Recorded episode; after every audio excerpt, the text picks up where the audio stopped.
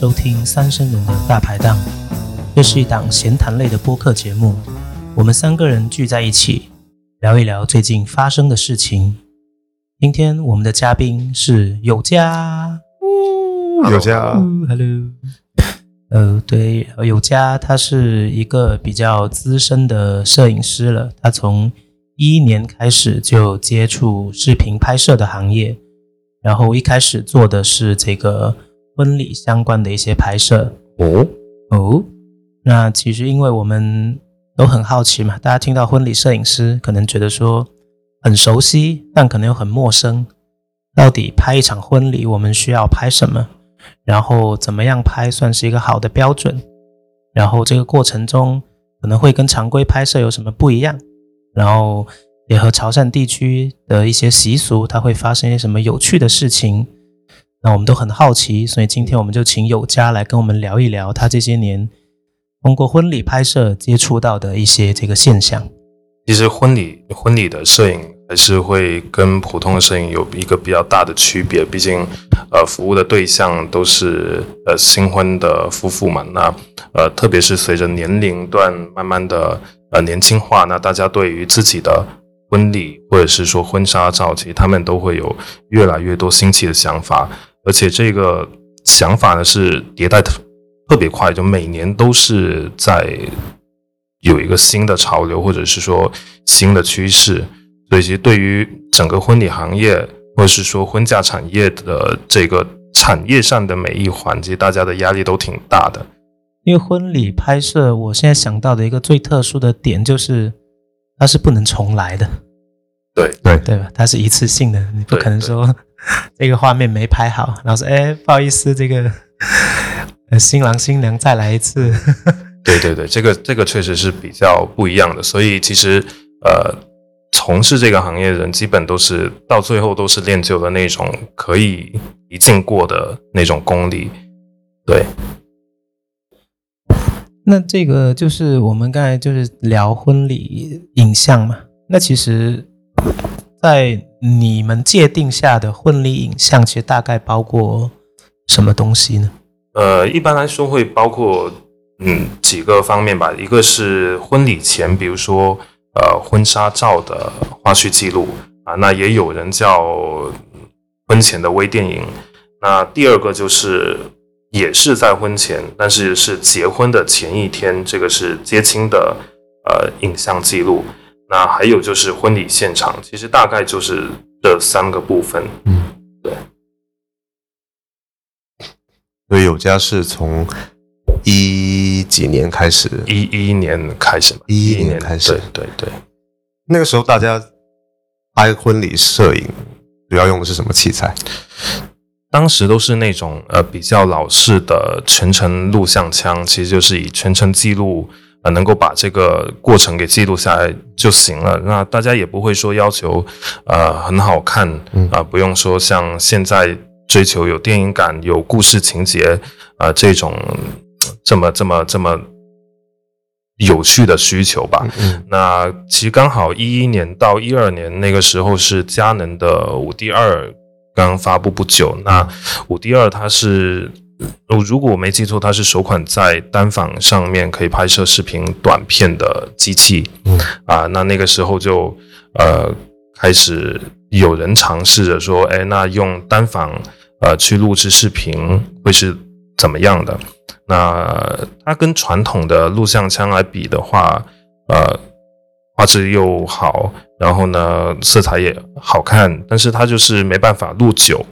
呃，传统的录像枪它可能可以录到三十分钟、一小时一个片段，但是其实单反好像是五分钟、十分钟啊，它就一定得停。嗯，对，那录出来这些片段后面都是会加工成一个精简的短片，而不是全程的视频。嗯，那在当时来说，就就还是会。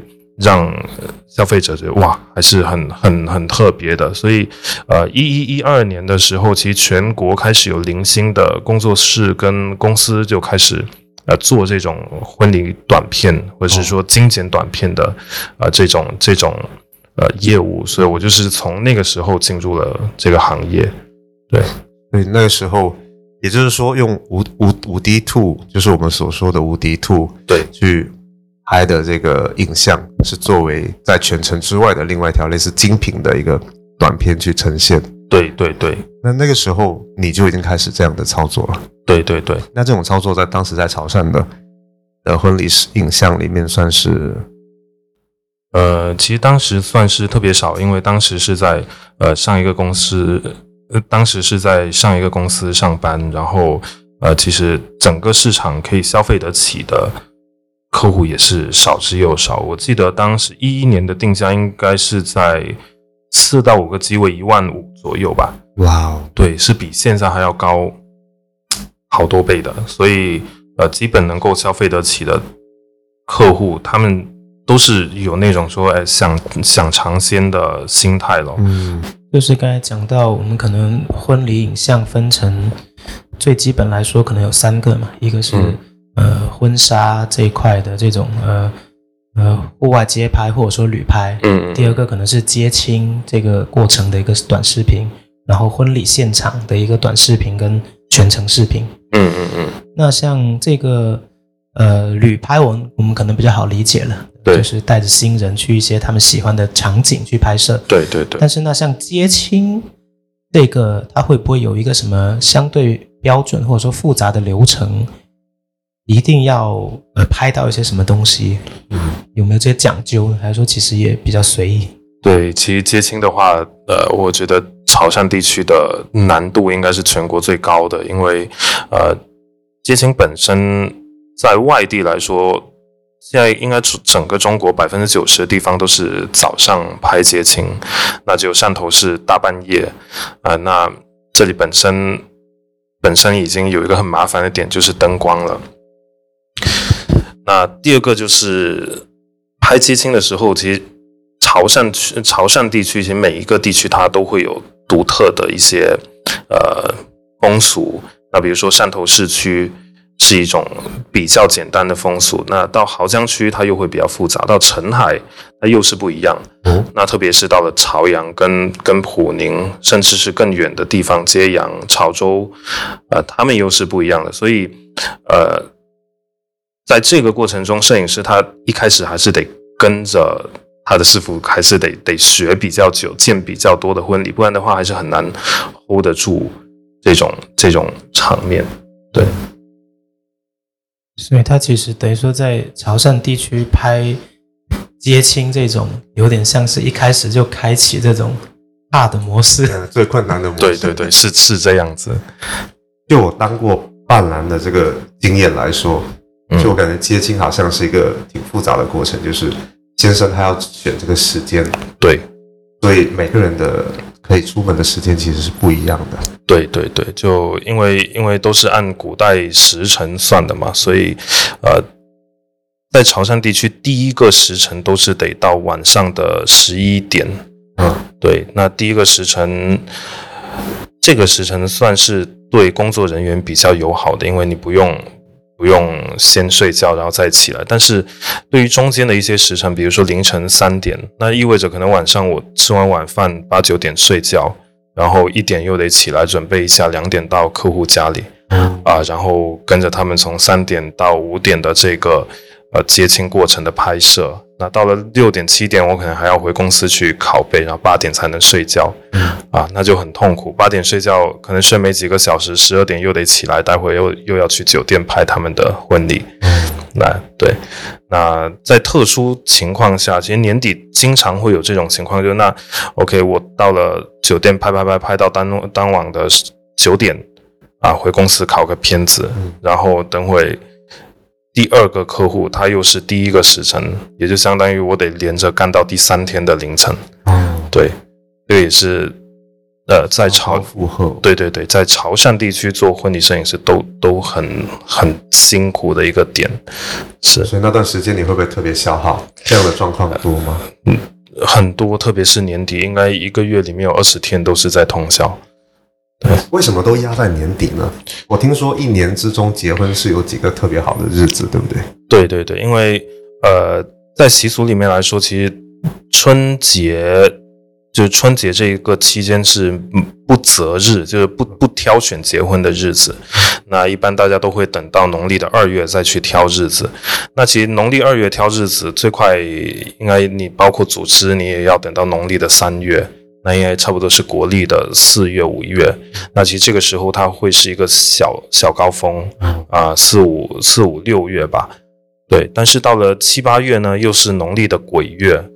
啊，大家又不结婚了，嗯，对，然后过了这两个月，又开始挑日子，那可能就是农历的九月、十月，那又是国历的十一月、十二月，哦，对，所以这个就会造成大家其实看起来会觉得，哎，为什么大大多数人是年底结婚啊？加上又有一种就是大家都会说想娶个老婆回家过年啊，对，就是 这个这个确实是 是很很多是这种，对对对对。过年走亲戚的时候，是是是，然后呃有一些呢，又是因为特殊原因去挑的日子。那比如说，呃，算命先生跟他说：“哎，你今年家里老人家怎么怎么了？所以你得冲个喜。”嗯，啊，那也有一些是因为双方父母可能。他们八字会会有冲突，所以非得在今年结，因为明年就可能会克到克到这个克到那个哦啊，所以就会有各种因素去影响到他们的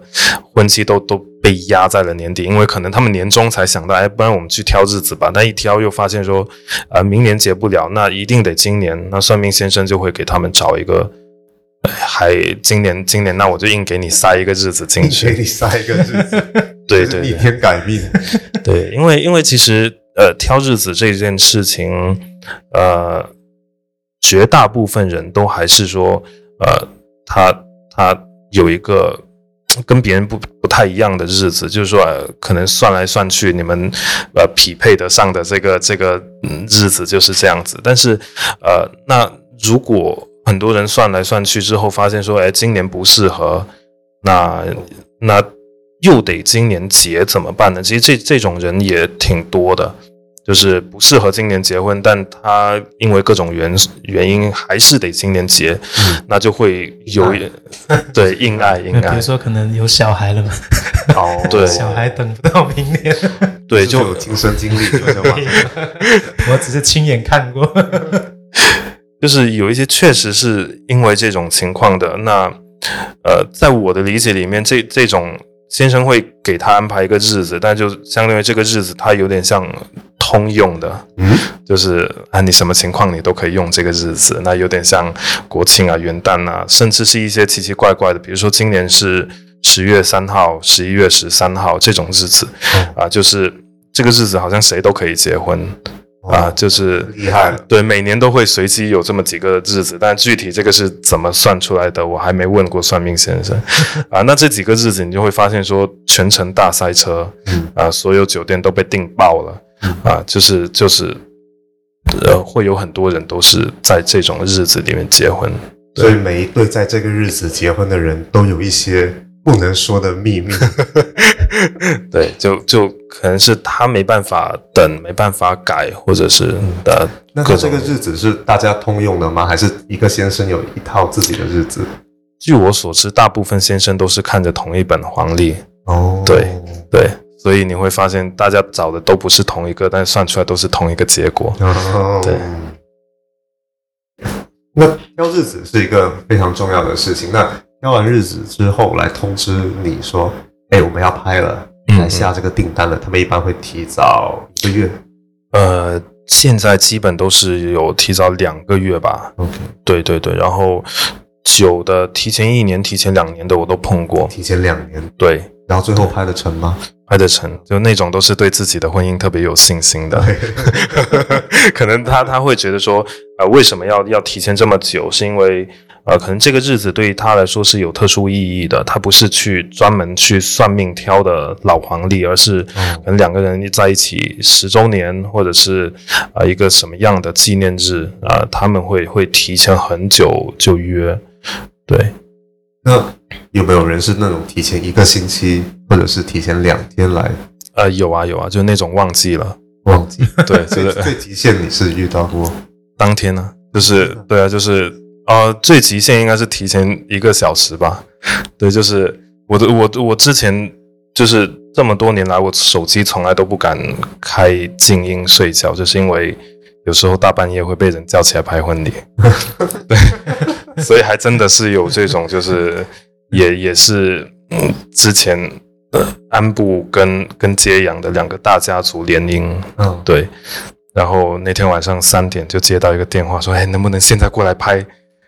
对啊，那我问说：“哎，什么情况？为什么这种这种级别的单子会等到现在才说？”嗯，他说就是对接人，他说记错地址了，跑到另一个城市去了。哦，对，所以我就半夜的就起来起来拍婚礼，拍接亲。对，但是如果说不算这种特殊情况，其实提前提前两三天的也有，就是那种呃。可能新人他自己会觉得，呃，这种摄影师啊、主持啊、化妆都挺容易定的，慢慢来吧。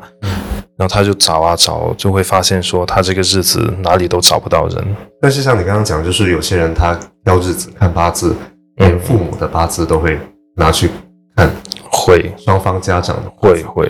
所以每一次去拍接亲的现场，其实相当于说要去到他的家庭。对的现场，对对对，很多家庭其实在之前是没有办法接触到的。对你最多会见到新郎新娘，对对对，然后只有去到他家才知道说，哦，原来他家是这个样子。是的，是的，是。会不会有一些很微妙、很微妙的家庭关系？对对对，因为这种时刻就是西情郎家都会在嘛，对对吧？然后七嘴八舌，然后大家平平碰碰的。对，其实大部分的家庭都是比较。比较比较和谐的吧，嗯，对，你我我刚才想了一下，好像也没有特别，是因为和谐的家庭才请得起你去吧？也也也可以这么说。什么共性吗？就是，呃，非要说一个共性的话，我觉得都是因为能能找到我们都是大富大贵吧。啊，我觉得大部分都是这样。那他们看到镜头会不会很？紧张或者是呃，那这个确实是会这样子，因为呃，特别是呃妈妈跟跟爸爸这种角色，因为呃他们可能一辈子都没有拍过很多照片啊，别说突然家里来了这么多工作人员，然后还有的拿着麦克风，然后有人拿拿着单反，那他们肯定会会紧张。那对于这种情况，我们之前在在内部培训的时候，其实就会呃跟摄影师会。有一些拍摄的技巧了。那比如说，呃，我们尽量的去减少摆拍，而是增加多一些引导。啊，那可能说，像大家平时在别人的婚礼接亲里面会看到的，妈妈煮甜汤啊，爸爸去冲茶啊，啊，爸爸帮帮新娘或者帮新郎整理一下东西啊，这些事情，其实就可以比较。大的去减少他们对于镜头的抗拒感，因为他的注意力都集中在去做那件事情上面。原来都是为了画面效果，我还挺感动的。对，那我参加接亲的时候，我会遇到一些也挺有趣的细节，不知道有没有更多，你也可以补充啊。就是比如说，呃，新郎接到新娘出门的时候，他们一路上是不能说话的。对，然后一般上是新郎拿着雨伞，对对对，有个舅舅。提这个灯，对，有没有人把这个细节稍微？呃，其实现在每就像刚才说的，就是说每一个区域，呃，它的习俗都是不一样。就别说汕头跟濠江跟澄海，就算澄海这个村跟那个村又不一样。那有几个比较通用的，第一个就是大家都需要在天黑的时候结亲啊。第二，这个有没有呃研究过是为什么呢？呃，其中。嗯，就我记得之前看过一个一个一个，应该算是节目吧。他是说的是，其实从古代到现在都是都是这样子，但是呃，保留了这个这个习俗的，好像就只有闽南跟粤东这个地方。但是它紧紧围绕的都还是那种，就是不要。犯到天条，或者说不要触碰到神灵一类的，就比如说，那举个举个雨伞，是说不要让新娘的头去顶到天啊，去冲到天。那啊，比如说呃，那个汕头这边出出门的时候，一般都是需要爸爸或者妈妈拿着那个红花水啊，在前面洒路啊，什么就是说去去辟邪啊一类的。那其实包括接羊，会有一些习俗是需要在婚车的呃前面还是后面挂一块猪肉。嗯啊，这种就是说防止野兽来的时候，他不要吃新娘，他去吃猪肉这种哦啊。但但是现在其实会越来越少。不过所有的习俗，在我看来，它也是说，呃，围绕着说，就是呃，避开野兽啊，或者是说，呃，就是就更安全，对更更更安全哦。然后更多也是说，呃，让让新人他可以安全顺利抵达呃家中这样子。安心上路。真的是整个过程非常的肃穆、对。严肃、庄重。然后你能想象一对新人，然后其他人跟在后面，对，都不能说说话，对静悄悄的走到车上。是这什么时候才能说话？好像是回到男方家里，对。到了男方家里，把衣服换好了就可以说话，就就对，就得出来敲门叫爸爸妈妈喝茶嘛。啊，对对，最后还有奉茶，对，所以一般其实不能说话这个事情，呃，在在前几年大家都还挺遵守，然后到了最近几年，可能有一些九五后、零零后结婚就啊、那不说话是吧？那我们就微信聊天呗，或者啊有什么事情就发微信。哦，对，但是也有一次碰过那种出门的时候，呃，新郎他，呃，我也忘了具体他做了什么事情，反正就是惹到新娘很不爽，然后他迫不得已还是开口骂了一下他，破口大骂。对，但是也是没有发生什么，那怎么办呢？这个过程要不要重来？不用啊，不用我们就当没看见。只要我们没看见，它就不存在。有发现很多习俗是充满了变通的，就硬要结婚吧，我就给你塞个日子啊，你就是说话了吧，那也无所谓。那虽然说这个接亲是有一个到比较相通的一个固定的流程，嗯，然后每个家庭虽然会有点不一样，但是你们会有遇到很奇怪的拍摄要求吗？呃，这种还还挺多的，因为有一些家庭他他本身是职业敏感啊，那可能不能拍到这个来宾，不能拍到那个来宾啊，对，这这种会有挺多。那呃，有一些记住这些来宾的脸，然后避开他。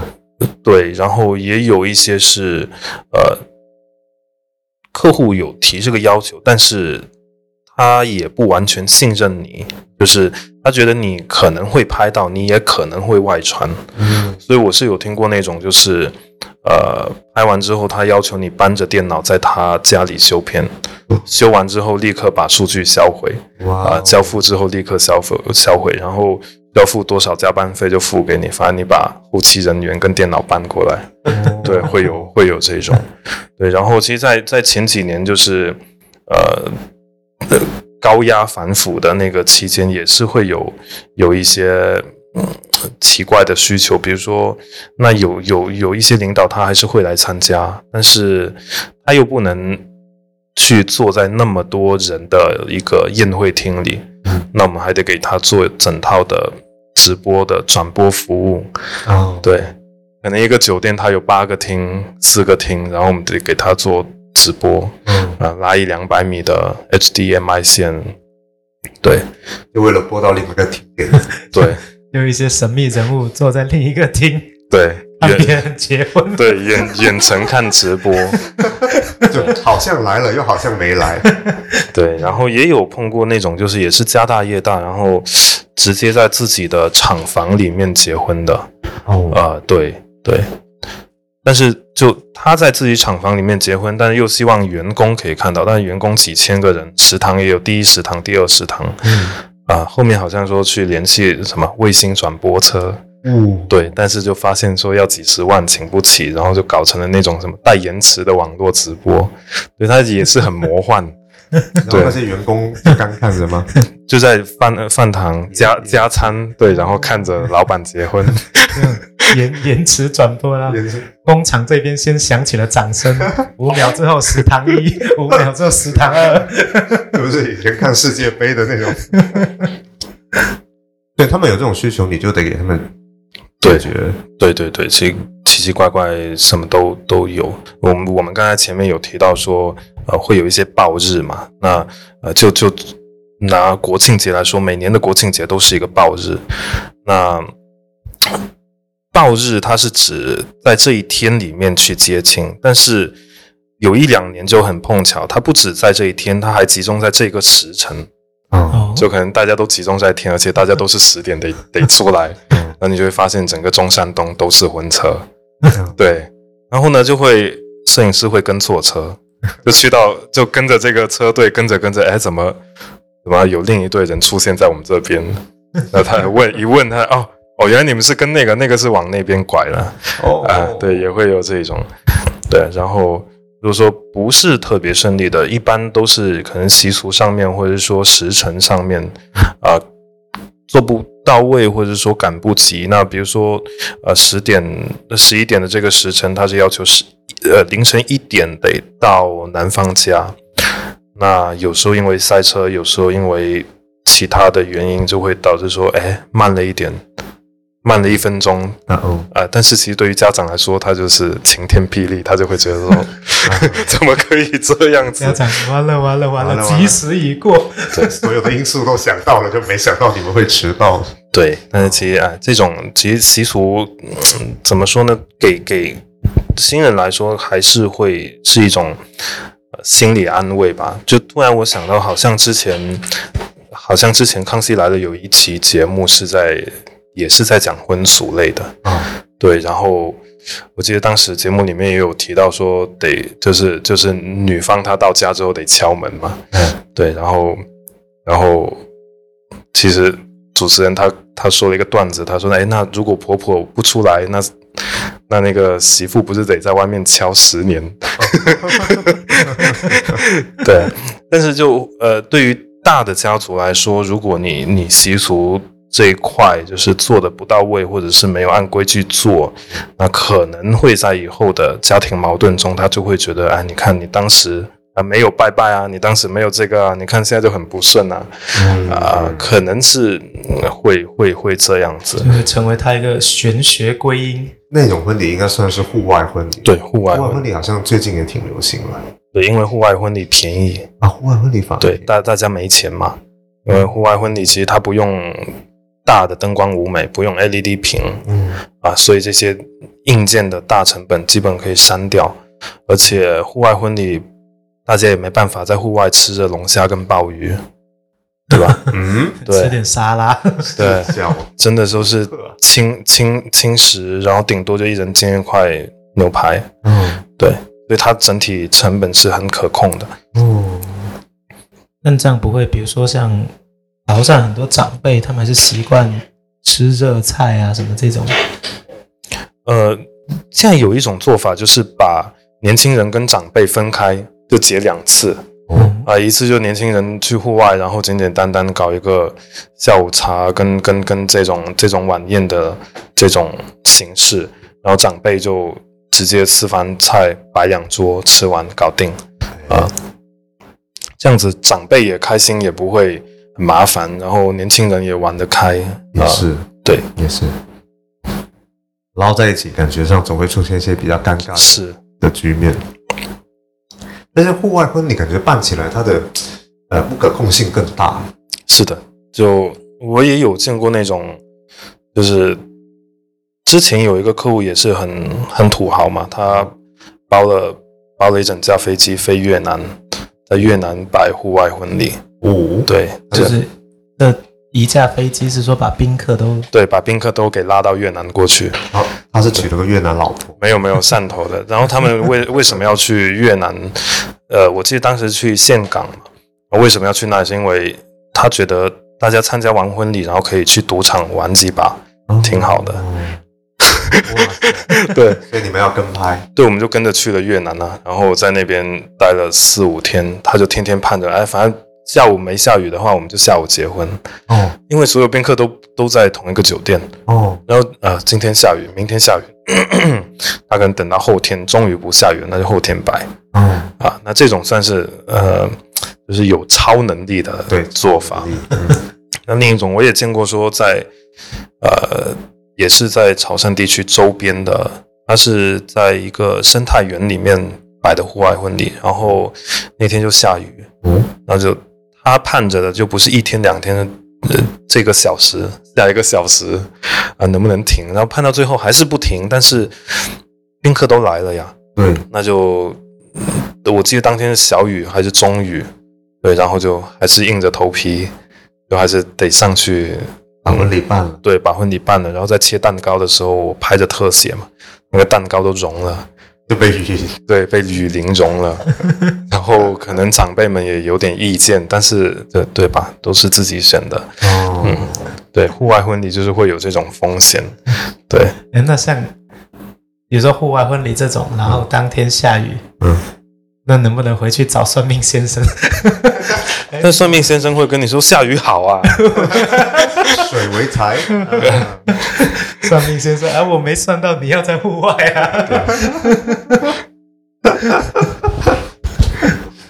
但是有没有人你有拍过那种自己操办的户外婚礼？呃，有，但是这种，因为因为 专就婚礼整个过程，它还是会细分成很多专业板块。嗯，就先别说这种摄影、摄像、主持、化妆，其实它整个布置搭建也是专业程度特别高。啊、因为搭建的这一块，其实你物料的选择，物料抗不抗风啊、然后它会不会，就是说你要选什么材质，它才看起来是舒服的，然后好，即使你整场你自己可以搭起来，你还是需要有一个帮你把控整个流程的人。那这种这种岗位一般叫督导嘛。督导，那督导他他做的作用就是，比如说确认各个环节工作人员有没有到场啊，啊，你这个东西准备了没有啊？那个音乐准备有准备好了没有啊之类的一些细节工作。那之前有碰过一个客户，他就是什么都不搞，就自己自己布置一下。哦，对，然后让我们去拍，但是这中间就会有很多很混乱的事情发生。比如说，他到了现场，他就觉得说，哎，那直接就开始了呗。啊，但是我们还没到现场，哦，对，因为因为是在化妆化妆的地方到现场的地方还有十分钟车程，然后现场又化妆不了，嗯，对吧？然后他他坐着前面的车，我们跟在后面，嗯对，然后他到了现场也不看我们到了没有，直接就开始。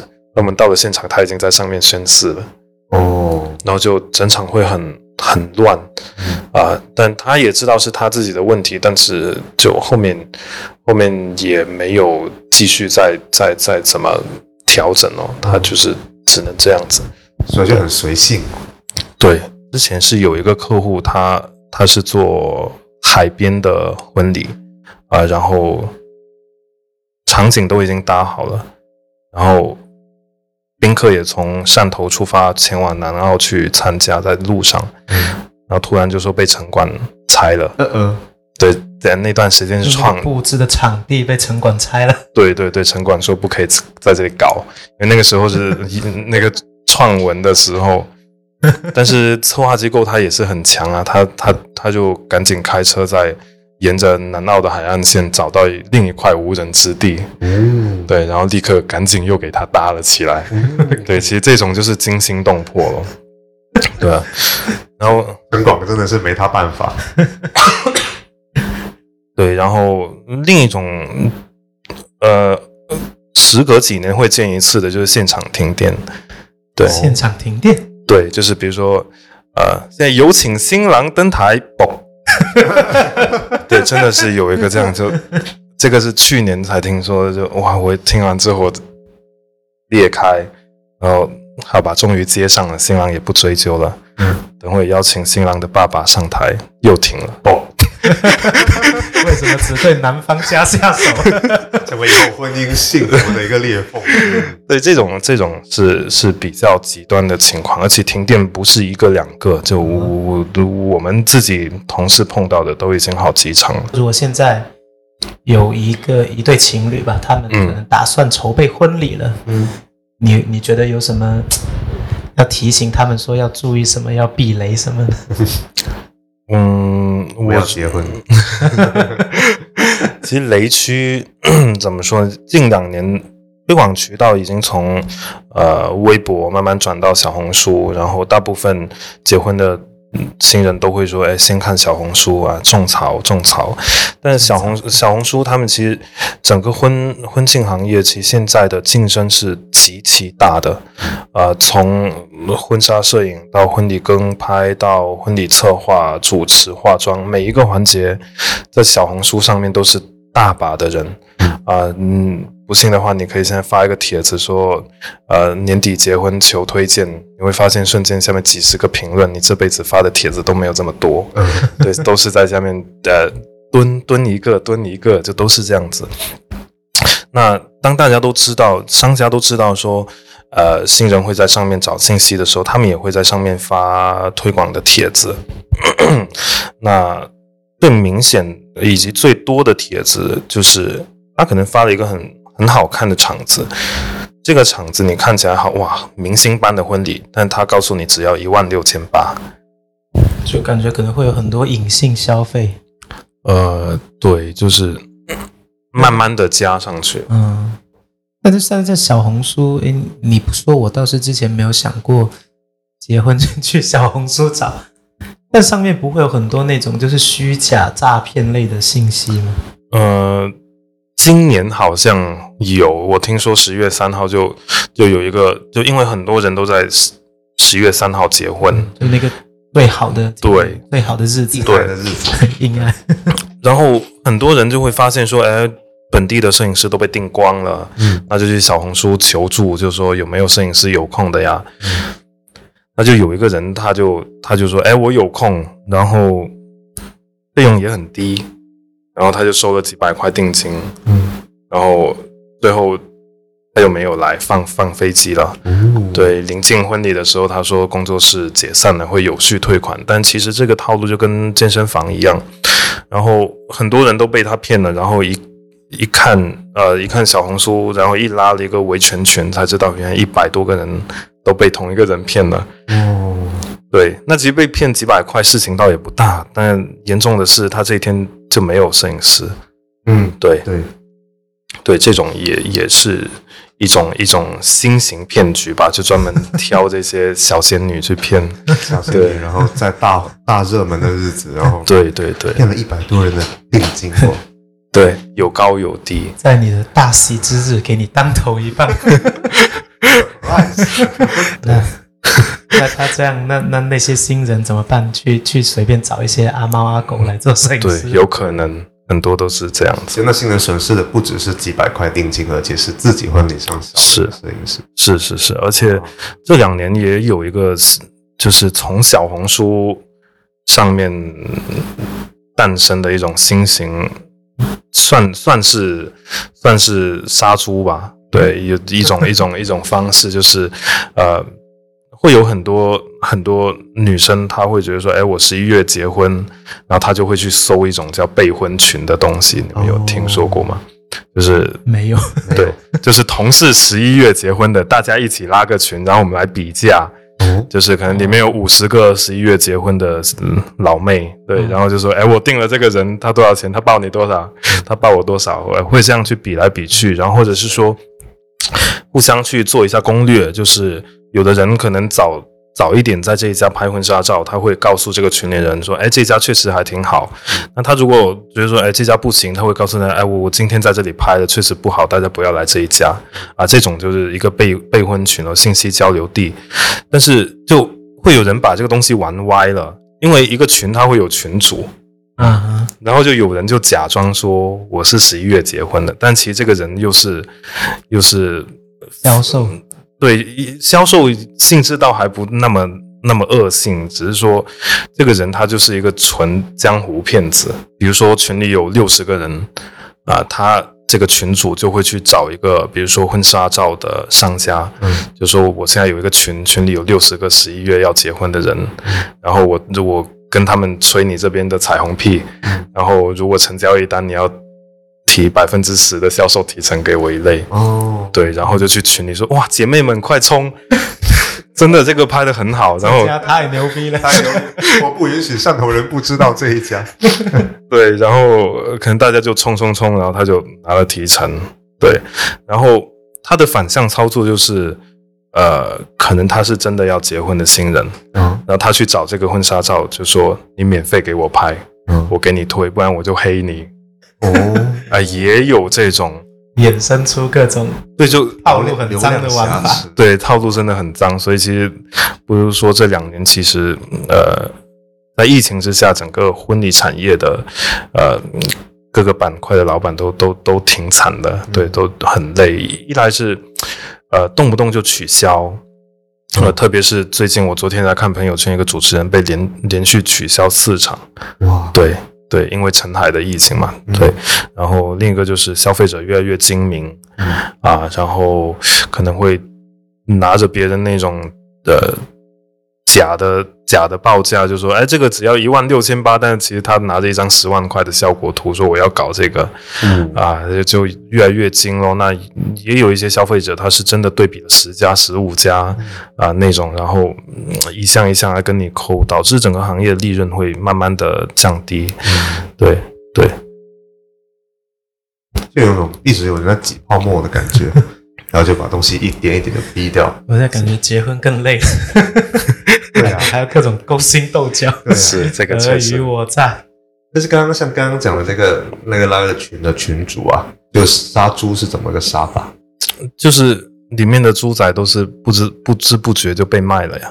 哦对啊，就他们又觉得说哇，群主人真好，总是帮我们去排雷。哦没我们热心推荐，对，没想到其实埋雷的是群主，哦，然后其实群主十一月有个备婚群，可能他又建了一个十二月，又建了一个一月，他这种其实就是已经变成产业了都。对啊职业的中间商，对，倒买倒卖。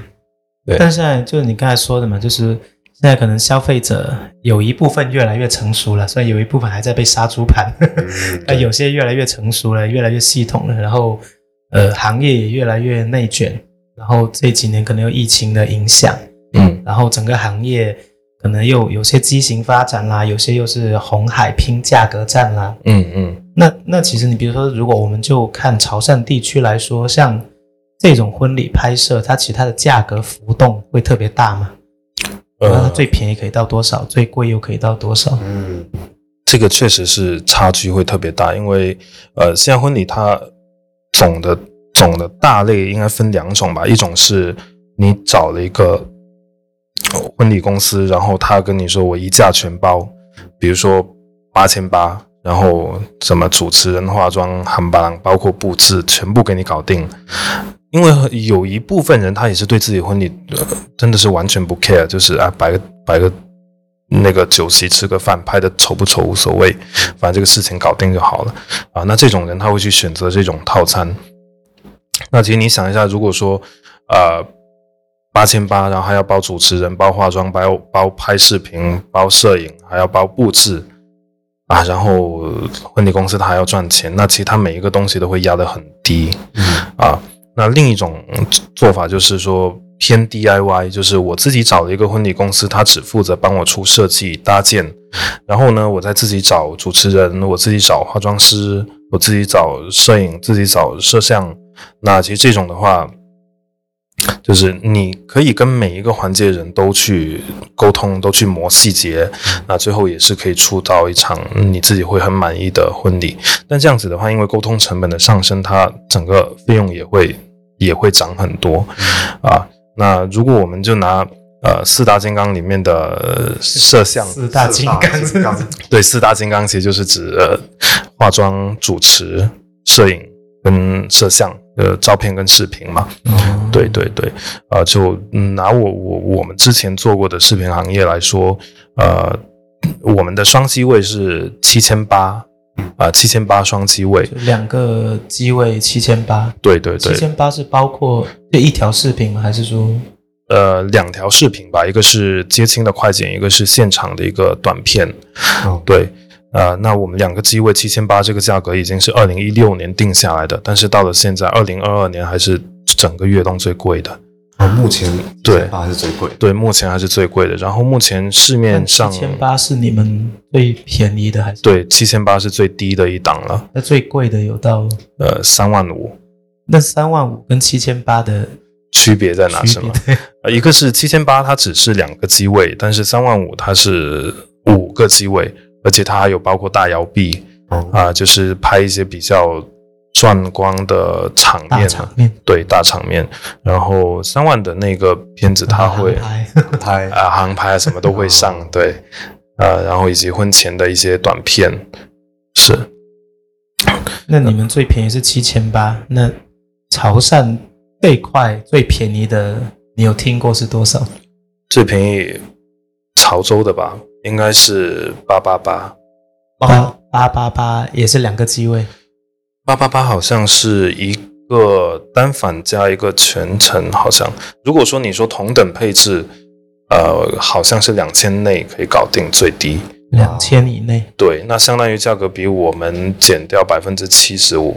对，对，而且因为我觉得潮汕这个它，因为它你像比如说接亲这个拍摄的视频素材，嗯它为什么叫快剪？是因为它要在第二天的婚礼现场要播出这个成片。啊，那其实这个对你的工作强度啊，还有整个的速度的要求是非常高的嘛。嗯，是，对，因为早些年的话，就是当公司没有那么多人，就是呃，我们拍到早上可能六七点，然后就继续开始剪辑工作，剪到可能中午十二点再睡觉。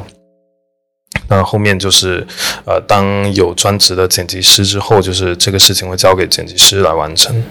那像比如说，因为因为我们刚才讲到说，就是呃接亲嘛，那其实接亲前面还有一个环节是旅拍嘛。对，旅拍其实呃，这种客户他基本都是想要追求真的跟别人很不一样啊、因为可能他身边的朋友都是，不然就是拍南澳，不然就是拍什么海门的风车，顶多就去个厦门或者珠海，但他就想说，嗯，我就想去那个瑞士拍雪山嗯啊，我就想去荷兰拍风车。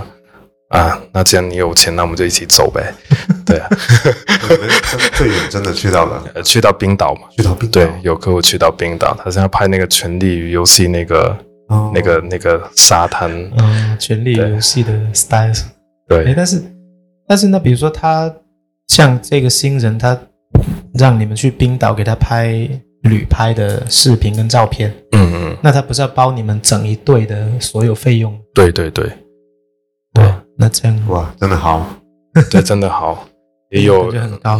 费用确实很高，然后也有跟客户去过日本，然后他请我们吃那种和牛自助餐，对吧？那么多人自助，我们都觉得很不好意思，但他没事没事，才多少钱，对吧？这可能不是一个量级的财富观。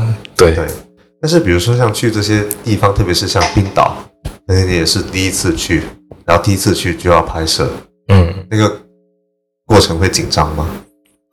其实还好，因为现在国外很多街景都是可以用谷歌地球去看，嗯，对，所以我们大部分地方都是通过云踩点哦，啊，通过谷歌去去搜，然后以及一些呃可能旅游网站上面的一些图片，当然也有很多国际摄影师，他们经常会发这种呃呃作品，我们也会去看他们的作品，去找这些地点去拍，对。感觉很刺激啊！就去到一个人生地不熟的地方，然后就完全陌生，然后就开始工作。对，诶但是像你们，比如说你们出国去拍，那你不都还要办签证啊什么的是，这些？这些不会很难？怎么说呢？很难很难很难提前规划什么那种。是因为有有试过摄影师被拒签，对 新人去了，摄影师 被拒签。对对，就新新人过了，然后摄影师被拒签，那就只能换摄影师。但其实这种的话问题还不大，就有一次是在荷兰，在阿姆斯特丹，然后因为化妆师晚到了一天嘛，对他他他前一天有工作，所以他晚到一天，但是呢，他的酒店又是订订前一天。然后他在海关的时候，海关就问他说：“为什么你今天来，昨天就订了酒店？”嗯那就就会怀疑他有非法入境目的，嗯，然后把化妆师给遣返了。啊，就是你会发现说遣返这个词发生在身边就很不可思议，那他都没踏出这个机场就被赶回中国嗯，啊。但是这个时候最裂开的人是我，因为没有化妆师，而且你还在还在阿姆斯特丹，对，还在阿姆斯特丹，就很难受。然后就还好，因为我认识的化妆师会比较多，然后我就找了一个台湾的化妆师，因为台湾签证免签，对，然后他就立刻买了一张机票飞过来。哇，对，但这样会产生很多额外成本，可能可能他飞这一趟就要一万多了。对，啊、这种也是、嗯 看多了，我现在也没什么感觉，之前还挺挺裂开的，对，但现在我觉得，对我觉得旅拍其实意外它是一个常态，只是说看怎么更好的去处理它了，嗯，对，因为这个是无法避免的，就各种各样奇奇怪怪的事情都会都会产生，好像有一对是在泰国飙车被抓了。啊，就开摩托，嗯。很不没没证还是什么的，但他自己也是很很机智啊，他就行贿呗，就出来了。但东亚东南亚其实整体都比较好解决，主要是北欧、欧洲这一块，我们还是会会比较谨慎。对，那这几年因为疫情，这个旅拍不就基本上就对断线？对，都做不了。但是我觉得这也是一个好事啊，因为其实旅拍它并不赚钱，嗯，对，只是说，呃，它它会有更多的可以给给同事们更多的体验哦，对。然后你想一下，本身客户承担我们的差旅已经负担已经很大了，然后如果还需要加很多的摄影费用啊，嗯这这这些工作费用，其实对于他们来说，他们可能也会达到一个承受的临界值。是对，所以对我们我们来说，就是抱着一个出作品的心态，而不是说啊、要靠旅拍赚大钱。嗯，对，然后我想到，就还有一个，因为因为我想说你一队人出去嘛，但其实新人可能跟这些工作人员也不熟，嗯嗯嗯。那你们呃就拍摄的时候待在一起还好，因为是工作场景，嗯嗯嗯，但是拍摄结束之后呢，你们还一起逛街，一起吃饭，这不会很尴尬？不会，因为呃其实出门在外，你会发现说，他如果不跟你做朋友，他也没办法找外国人做朋友。他也他也挺孤独的，所以其实这说真的，大部分客户我们到国外都是都都都是关系特别好，反而是他们晚上总是会，比如说买点夜宵来找我们一起吃饭、一起聊天啊一类的。对，然后很多客户也是回国之后一直都是关系特别好，是。嗯，那像去冰岛这样的一次一趟的花费，大概是在什么样的一个段位？估计在二十万左右。二十万左右。对，哇，其实我觉得还挺奢侈的。算不算是你从业以来接过最大的一个单子？呃，算吧，但其实这个费用也不完全是我收的，就二十万这个费用，其实它是包含了客户他自己的差旅签证，对，以及他还要去租婚纱、定制西装啊，这些都花了很多钱。这些都是在这边带过去的。对对对，哦，那你拍出来最后，比如说这对新人，他们会觉得说很值得吗？会啊会啊，因为整个汕头就只有他们去过。对啊，整个应该说全国也没有几个去冰岛拍婚纱的。是是哪一年呢？一九年，哦，对嗯，哇，那就那就是疫情前了。对，嗯，因为你看这个日子，对吧？也是不能明年不行，一定得今年。对，有道理。嗯，那这样听下来，我也很好奇一个问题，就是从你工作开始工作到现在这十年的时间，嗯你有下班的概念吗？嗯，没有，就是基本都是二十四小时待机咯。对啊，因为呃，从之前的婚礼板块到现在的商业板块，其实大家也可能是也可能是潮汕人的做事风格就比较刻苦吧，就是基本我的客户他们也没有下班的概念，哦，对，经常也会。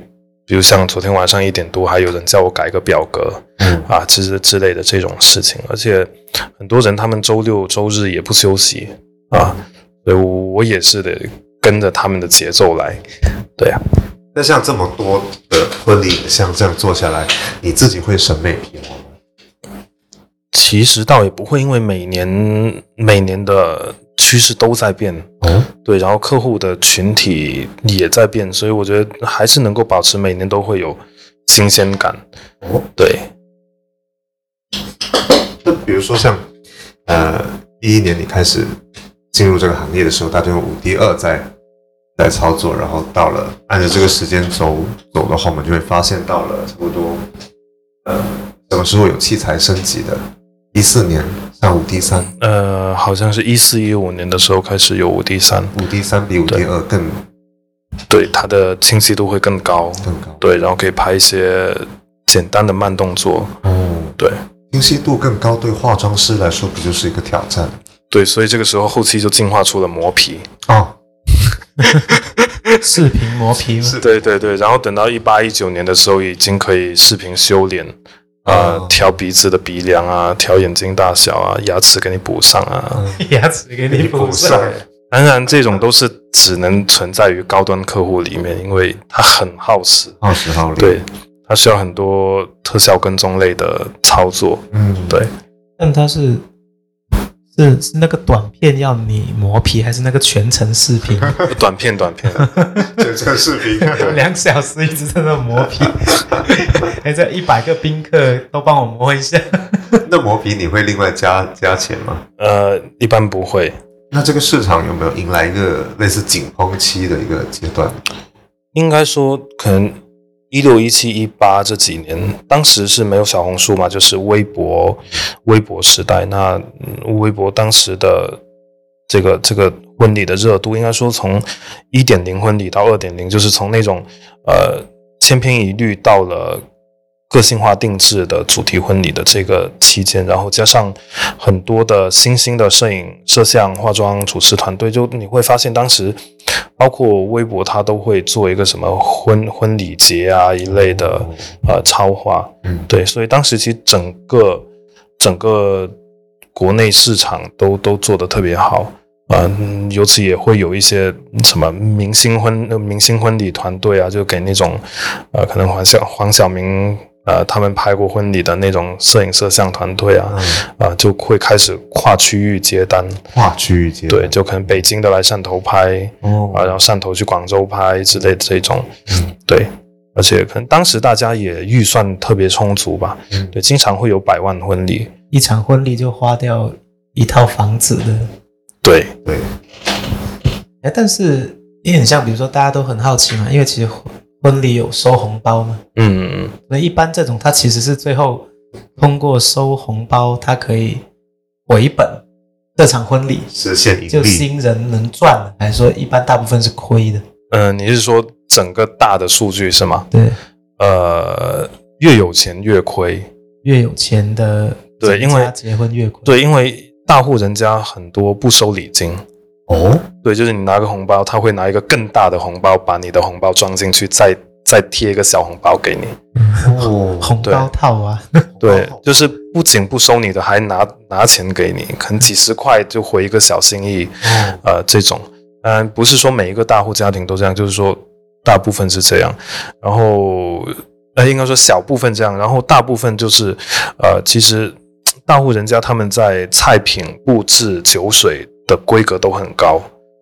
所以你如果说要收回本是很难的，比如说一桌，之前汕头在金钻吃一桌也可以吃到一万左右，那他再放一瓶茅台，再放一瓶麦卡伦上去啊，那这这一桌可能就要一万五，对吧？它的一个成本，对啊，那你不可能每一个人都可以收一千五，嗯对啊，那还不算他找的那些很厉害的摄影、摄像、主持、化妆、策划团队，所以他算起来他是亏的，但是反而。呃，你找个八千八的布置，在南香渔港吃三千块一桌的，你还是可以收回来，而且可以小赚一波。啊 所以以后我们去参加婚礼要挑的地方去，是吧？看看场地 决定给多少钱红包。对对对对对，是，哎，但是你要你你你你接触过的办的最贵的一场婚礼花了多少钱？三百多万吧，应该是在对，在普宁，对他是在自己的厂房摆了三百桌，哦，就是一个完全空置的场地，然后去把它搞好，还要在里面装空调，哇，很可怕。然后主持人好像是五个还六个主持人都是，嗯嗯，就是省级电视台的，对，然后主持在在舞台上面讲话，第三百桌的客人是听到回响的，又有延迟。哦，就已经现场到这种程度。对，已经长到这种，然后现场还请了那种调延迟的团队来把这个东西给校正好。哦，对，而且这个事情已经是可能六七年前了，很很大型。当时那个九月奇迹也来了，他演出费都七十万还是九十万呢？九月奇迹啊，对，我那这样算起来，他一桌也吃不到多少钱哦。应该也不便宜，就三百万只是布置跟这些费用，不包括吃的。啊，不包括吃。对 以假设一桌吃一那万块整场下来的可能四五百万。对。哦，所以你刚刚讲的这些费用，其实都是在布置。对对对对对，OK，因为，但是，哎，我很好奇，因为你你，因为我我参加过最大的一场就是八十桌的。嗯。八十八桌吧。啊，八十八桌，嗯，对，然后，呃，但是我因为你其实越是这种大户人家，他可能社会关系越越越多嘛，嗯还有维护嘛，那其实反他们这种敬酒环节反而会更热烈、更复杂。对，那像我记得八十八桌，当时可能他们敬一圈都要特别久，就是新人可能都要安排兄弟团，大家分队作战，帮忙啊对，会这样你负。责这几桌，我负责那几桌，不然进不过来嘛。嗯，那三百桌他干嘛？他要进到明天吗？三百桌他当时敬酒是就是主持人宣布开席，立刻就开始敬酒了。哇，对，一般来说我们是等到吃一轮菜，对吃一轮之后再开始，他们是一开始就开始喝酒。要不今晚喝不完。对，而且喝得很快。对啊，就是就是喝喝的也很凶。对，但没事啊，反正喝的是王老吉。对啊，可是像那样的大场子，对你整个拍摄方案就是一个很大的挑战哦。对，它又需要直播，又需要有固定机位，又需要有移动机位。嗯对，这里面就会涉及一个很很复杂的解决方案哦。对他这个三百桌不都坐在那里了吗？为什么还要直播？因为第三百桌的人看不到主持人的脸啊。就像那种演唱会啊，对，就像演唱会我。还要实时大屏对，左右前左右跟后面都会有实时直播大屏。啊。所以你说的直播是场内直播，对，场内直播。虽然在现场，仿佛又没在，全程没看到新人长什么样子。天哪！所以你要上直播的话，你还得上直播器材，得有导播，对，简单的导播，对，简单的对简单切换。然后还有一组人马是拍这些全程记录的，对对对然后一组，人马是拍这个精简的。精简的短片。对，听众朋友们，接下来可能会突然听到一个神秘的声音出现，那就是我们的天准回来了。开始接单了。拍照片至少也得两位摄影师，四五位。四五位，对，三百桌差不多得配到这样。四五位的摄影师。嗯，新人说：“哎，每个来宾都给我拍一张大头照啊！我到时候要看看到底谁没来，对，修图修到对，发名册啊，看谁来吃饭，但是没有给红包。拍摄一晚上，修图一个月。但现在现在的那种呃照片直播系统已经可以 AI 识别人脸，哦，就是点击你的脸，然后它会在所有照片里面找你出现在哪几张照片里。对方方便宾客找对有自己的照片。对对对，哦，嗯，对，是行业细分，各种在发展。对，那这个其实就是就像你说的，行业一细分。像你刚刚讲的四大金刚，我们刚刚其实嗯聊的只是摄影、嗯呃摄像这一块嗯嗯嗯，啊，那摄影其实也差不多。对，摄影也是差不多是这么个流程。对然后这面还有化妆跟主持，主持。对，那化妆应该门道就化妆也很很多有的没的小细节。嗯对啊，它它又分接亲、现场、妈妈妆、姐妹妆。哦，对，然后化妆，它现在也慢慢延伸到他们会做一些婚纱礼服，嗯呃，手工饰品，就你头上这个头饰是我亲手给你做的这种啊，淘宝买不到的。对，那种你说婚纱礼服，我就想到之前有人是结婚，然后买了一套中式的挂王，对，类似那种，然后一套几万块，差不多一套现在四五万吧，四五万，对，就用那么一次，呃，你可以租，但是租一次好像要六七千块。哦，对，因为因为现在其实这个你你说的这种是属于就装饰的那种挂嘛。嗯啊，那挂的话，它会分挂挂王、挂后，呃，大五福、小五福，就是呃，你能看到的红色的区域，红色的布料越多就越便宜。哦，最贵的那个是，它是拿金丝银线在红布上面绣，绣到你完全看不到这张红布，哦，就完全用金丝银线铺满整个布布料。哦，啊，这个是最贵的。就像人家潮绣礼服就很喜欢展示这种，对对对，而且它绣出来是立体的，就他身上的龙凤都是立体的。对，然后穿着这一副去敬酒，对，确实很好看，拍起来也好看，整个人也很有气质。哦，对，可能就是超能力。超 超能力。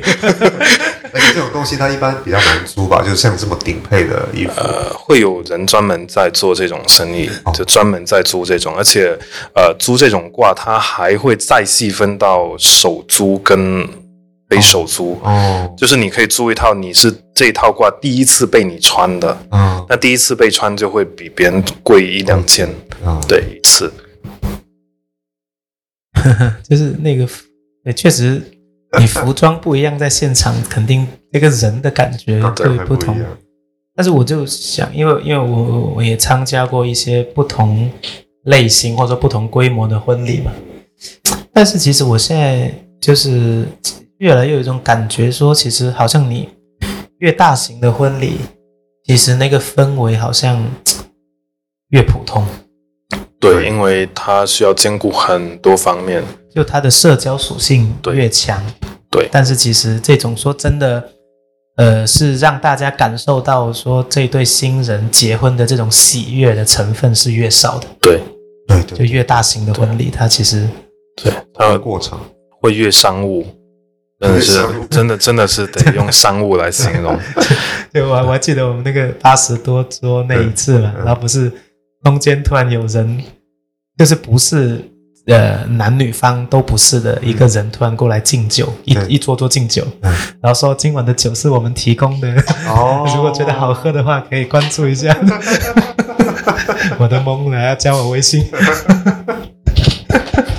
对，但一开始就像如果我们比较稍微晚一点结婚的话，就会发现，开始我们去参加婚礼是会有一点点期待的，嗯，就是这是一个真情流露的时刻，然后你你希望跟新婚夫妇在婚礼这一晚上留下一些深刻的记忆啊，然后然后大家会比较有感触，然后你参加多两三次，你就会觉得哦，这就是你去了就好了，反正也没没你啥事儿，对。顶多主持人会来 cue 你起来问个问题，对，真的就我感觉，除了说你感情特别好的，因为其实有些你作为宾客去参加，也是他那三百桌就那三千人里面一个人，嗯对吧？对。其实不是特别重要的那个人，嗯，然后你可能跟他也没有什么很特殊的交情，但是又是社会上的好朋友。啊，不得不请你，对，这种就是对他，他他既然人情到请你了，你也去。请到去，对，然后吃饭，但是很多时候，因为我觉得，呃，一个是我觉得有些时候就是你去到那里呢，其实可能新人他们也自己没有展示一些什么很动人的瞬间，对，然后呢，那个饭菜可能有时候也一般，真的，然后有些又还冷了，哦对，前面搞一堆仪式嗯，就是我不知道我自己是很不喜欢那种在婚礼上搞很多节目的。你记不记得今年年初我有发过一张图在群里，就是接亲的时候碰到殡仪馆的车，啊，对，那是互不相让。然后怎么办？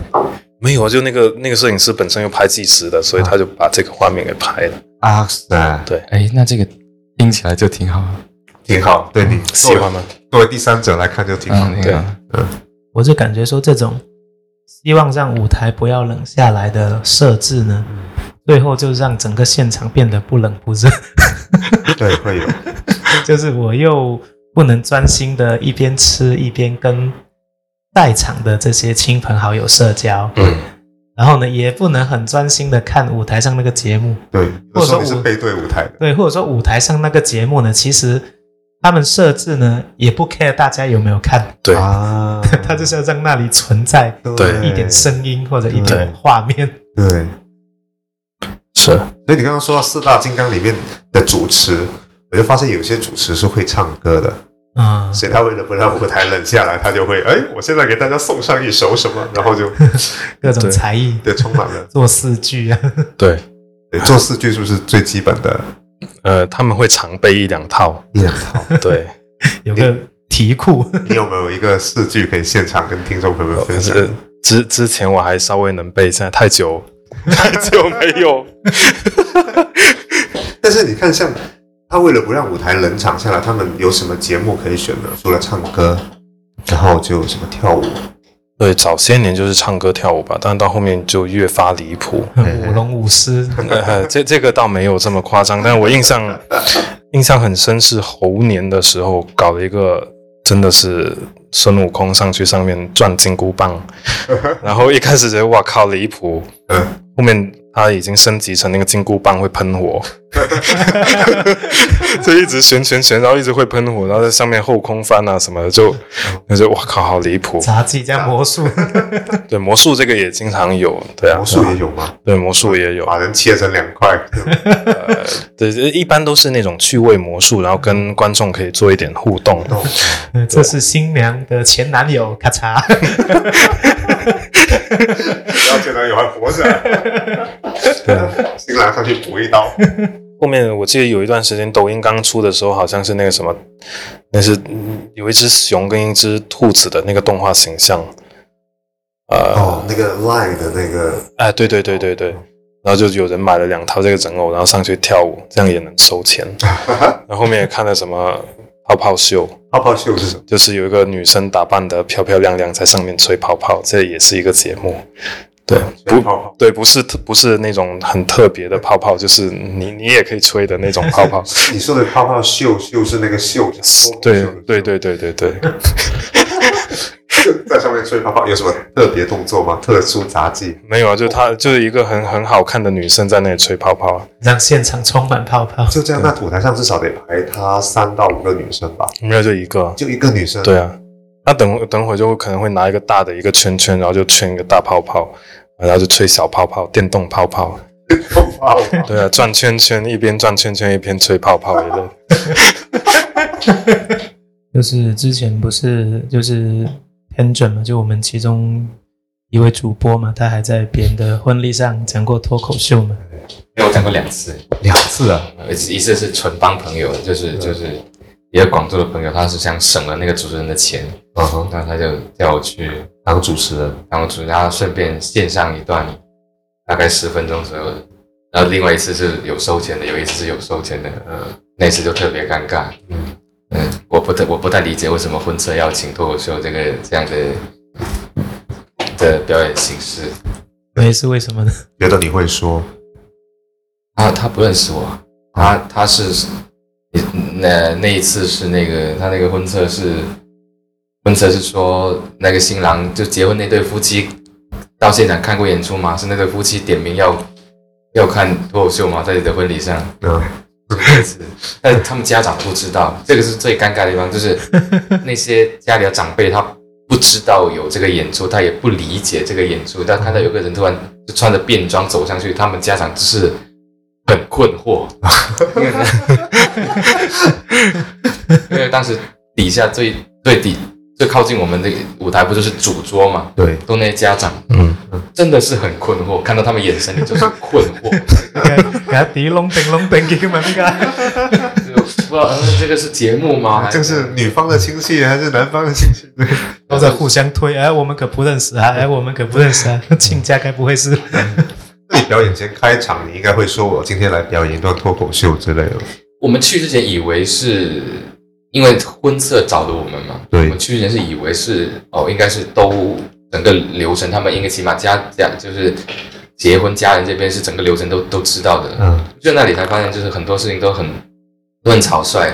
嗯那个婚车去那里就不管我们，他说你去直接让我们直接跟那个司仪对接一下，OK，就找那个司仪，司仪又说，那你们是有需要什么音乐，还是伴奏，还是嗯，还是还是现场解决啊。他他他根据感觉那个司仪根本不知道有有这一 part，就是现场对让你插这一 part 进去，然后问说对你要办要播什么音乐，要要怎么样，要要我们怎么配合你，我们啊不用了，我们就就是有个麦就好了。麦就好。哦那你们需要那你们需要多长时间？我说啊，啊，那婚测给我们多长时间？我们多长时间？啊，那是不是你们可以讲到？那你你们上去讲讲到我叫你们下来为止？那那个倒也不行。那最后你这段在现场肯定是很尬了，因为那个场 对吧？就很尴尬，大家都在各吃各的，对在吃饭嘛，很尴尬。那那那那最后新人他们反馈怎么样呢？新人不在啊，新人换衣服了。哦 哦，哦，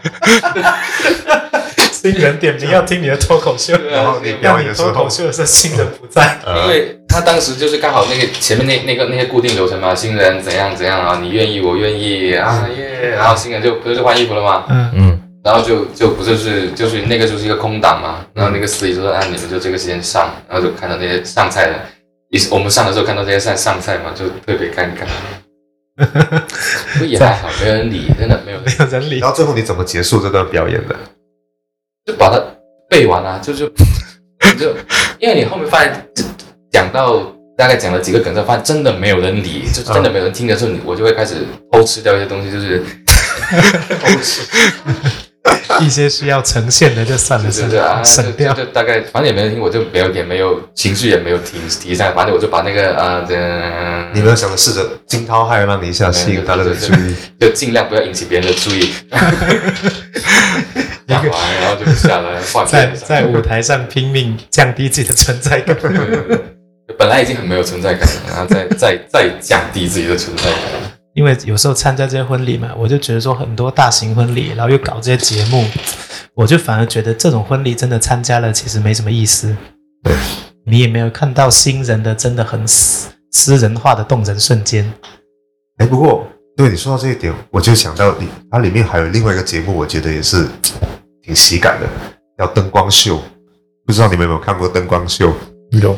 对，有这样能不能解释一下灯光秀是什么？对，灯光秀其实它呃从一五一六年开始开始火起来嘛，因为其实一五一六年之前的婚礼用的灯光不是很多，这里指的灯光是那种光束，就是会摇头，然后有光束。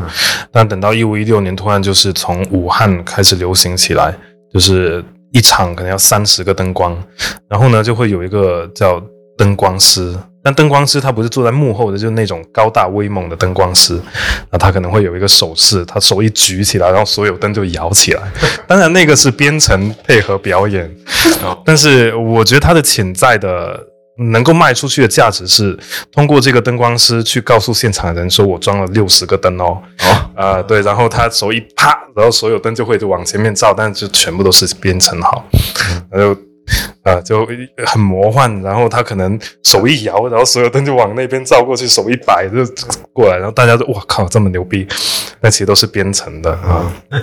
对，每次每个婚礼，但是他其实也有一个告诉大家说活动即将开始，嗯，对对对。很多婚礼一开始就有灯光师在那里面无表情的会对，会，但是这种节目会贵吗？感觉呃，小几千吧，小几千，对。装灯就不便宜了，对，灯很贵，而且这些灯就只能这一刻。对对对，然后待会又拆走了。中午摆摆婚宴会更快回本，哦。因为中午不喝酒。哦，一个小妙招分享给大家。神机妙起码降低百分之五十的酒水消耗。哦。哎，嗯，所以你以后看到中午的婚婚宴，你就啊红包就拿拿掉两张。诶差不多但是我们这边应该很少中五百吧？呃，有一部分，而且特别是报日，就比如说这一天他真的订不到酒店了，他就只能退一步说那就摆中午的。啊、由此也出现了另一种神奇的模式，就是说中午中午摆的这个人，他会跟晚上就去通过各种渠道找到晚上摆的这一家，然后说，哎，不然你布置你提前一点搞吧，然后我补你一点钱，然后我们一起用一套。或者是说晚上共用一套共用一套婚礼现场的布置对，因为反正中午晚上我们都是在这个厅嘛，那我们就 A A 咯，对拼单。对拼单，团购还还挺好的。对，然后哎哇哎，我们两个名字一样哎哇，太巧了呢。对我就见过一种就就嗯也是很大型的，然后他们就是稍微改了几个道具，然后把名字换了，对，把名字换了。但是你想一下，就对于他们来说，可能他本来有二十万预算，然后晚上那个也有二十万，然后大家拼起来四十万，然后我们两个都是风风光光的结结婚，对，对。超豪华，风风风光光，风光光照片出来，哎，虽然哦，平时风光一般，后面接的是大藏，风风光光的上路啊，嗯，但是这样会不会就是我在想，这样会不会是一种很尴尬，就是那两个人邀请了共同的一个朋友，中午也来这里，赶晚上场也来这里，但其实呃，近几年大家已经越来越不 care 这个事情，就是能够省钱就好。所以就这两年你会发现越来越多的婚礼堂，就是布置是固定的，每个人来他都是这么一个布置，嗯对，然后你又交一个租用费，可能一万多两万，然后灯光啊、音响啊、布置啊就都给你用，对。但它的布置效果可能相当于呃几年前的十几万一场，它只是说把它拿出来租，对，但它这些布置都是固定在那里啊。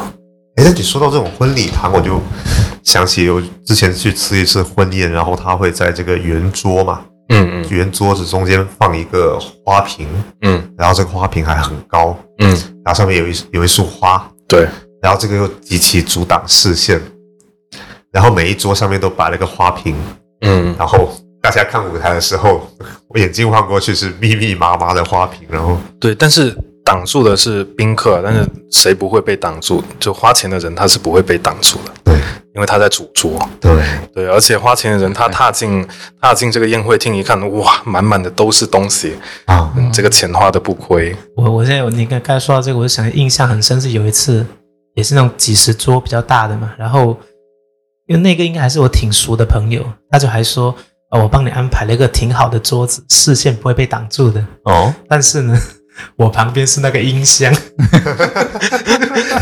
几十几十桌的那个大音箱在我旁边一直炸我，我真的那个两个小时我都吃到后面头痛欲裂出来聋了，头痛欲裂。什么？新婚快乐！然后那个主持人一直在，大家听得见吗？我 快听不见了。但是，一旦要把把音箱布置的更好一点，就又是钱了。对，就就如果要解决刚才这种方式，可以用高端的线阵音箱，哦但那种就会很贵。啊，对，就是近近的跟远的不如还是牺牲一个人？希望大家以后不要把好朋友安排在音箱附近好。朋友就是用来牺牲的。哎，这个说说说的是大型的吗？那那你们见过那种最小的大概是什么样子呢？最小。嗯，摆一桌呗，啊，就是真的摆一桌，在私房菜里面摆一桌，私房菜摆一桌，然后还叫叫嗯摄影拍师。摄影师是这样，对，尴尬的就是摄影了。我们要从从左摇到右，从右摇到左，哎呀，就这十几个人头，没有多拍点私房菜的特写。对，等一下变成私房菜的宣传片。但是你想一下，就其实嗯这种这么小的还请摄影师，其实说明他真的也不 care 这个不不 care 这个费用。对，就是当镜头一进入那个空间的时候，里面的人不会突然间很尴尬、嗯。很紧张。会有一点，而且大家在吃饭的表情也不是特别好嘛。特别端庄，对。是。第一次吃饭，有人一直在旁边拍你。嗯，对，所以你你你理想中的婚礼，你和嫂子会举办的婚礼，你设想中大概是什么样那其实我们两个都很不太都不太喜欢那些太过流程化的东西。但是一定要有舞龙舞狮，哦 我不理解啊，舞龙舞狮我是真不理解，为什么会有人在婚礼上搞舞龙舞狮？我真不理解去的那，场真的有。真不理解。那你是没看过那种那种三十个潮州大锣鼓吧？哎，那我那场也有潮州大锣鼓，一个精英荟萃。我跟你说，我那场那场有潮州大锣鼓，有潮剧，有舞龙舞狮，还有脱口秀，是不是真的 就很奇怪。脱口秀非遗文化展嘛？对就是非遗文化展，那天长辈觉得都很好，唯一美中不足就是有脱口秀，那就就就很奇怪。嗯呃中西文化的碰撞。哎，我看现在现在汕头有一些拍婚纱，就是那种婚纱摄影，我真觉得真的很很粗哎，好丑啊！嗯就是拿了个相机，然后跑到那个也没有什么，一个相机，两个反光板，然后到一个到到南沙湾，然后就咔嚓咔嚓一个小就就说搞定了我，啊是吧？不过你可以订一下高级套餐，可以去到厦门。对，还还有那种什么南法小镇都有，对，南法小镇。就可能结婚的新人经济也不好吧？然后他们可以分期的，啊哈，对，啊现在真的都可以搞这种，不会还可以贷款吧？可以。那南山湾好像是一个拍婚纱照的一个圣地哦。十年、十年、十几年吧，甚至二十年来都是这样。因为汕头海边最近应该就是那里，北沙湾不好看，哦，然后南沙湾也会有一些奇异往事。拍婚纱照的时候，就南沙湾那边是经常有人溺亡，嗯嗯嗯，拍着拍着旁边会有尸体。哦，哦，就是就是我认识的摄影师已经有好几个都碰过，而且有那种更嗯更牛逼的，就是他可能在这里看到尸体，他有有的客户会就算今天很晦气不拍了，嗯。改期嗯，那婚纱店老板也会说 OK OK 理解，嗯。就给他们免费再安排一次。嗯，那有一些就胆胆子很大，没事我们就去那边那个角落拍，但去到那边又有一个，哦，就真的会有这种。这个摄影师的朋友该不会是柯南吧？不是因为南沙湾确实会比较那个，确实很多。他们会选择报警啊什么之类的吗？这个我不知道，就是有一些婚纱摄影师跟我说，就像南山湾这样的取景圣地，汕头还有其他拍婚纱照比较热门的地方。汕头现在最热门就是小公园、西堤公园、南沙湾，然后其他的应该就是南沙湾旁边的那些树林，呃，然后就去南澳，哦，对，南澳比较多，这种算是在一万以内的消费，一万以上就会去到呃东东山岛，因为那边是不是有一个那个叫什么？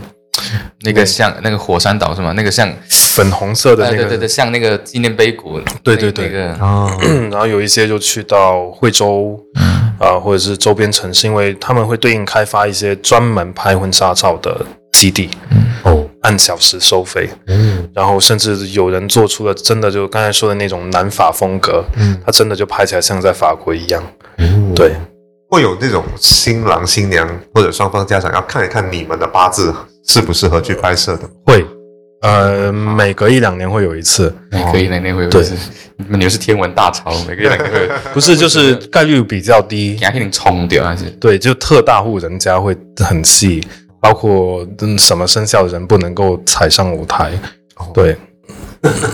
什么生肖不能踩上舞台？哇，这个讲究到极致。所以是不是要开开通一个什么八字马，然后就绿马可以去？哎，这个这个上菜的小哥，哇，这不行，换一个上菜。但是也是因为很多人觉得结婚这件事情是一辈子只会有一次的，对，然后有些人会把婚礼这件事情更看得特别特别重。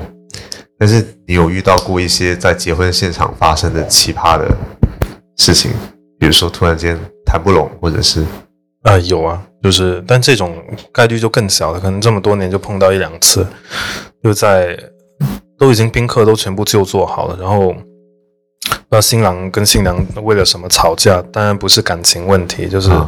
一些很琐碎的小事，然后就可能情绪在那个时候积压到那个点，然后他就哭了，哭的妆都花了，嗯。他说不结回家，但是宾客都已经在里面坐着，主持人也在暖场了。哦，然后后面是化妆师一直哄着他，就说啊，这这个那个就，啊，妆都化对了，对啊，妆都化，结吧。那你有见过那种真的崩谈崩了不结了的吗？但那种一般都是婚礼没开始，就是把亲，就是婚礼取消了。哦，接接亲的时候，还是呃，说不是不是，就是可能离婚礼开始前前几天一星期这样子。那你们就还没有出动嘛？对对对，嗯，那接亲视频已经拍了，呃，没有没有，还没有有到接这一步。哦对，我觉得这种也不算很尴尬了，毕竟就不会被人看到，就反而是那种求婚现场被拒绝，我就比较惨。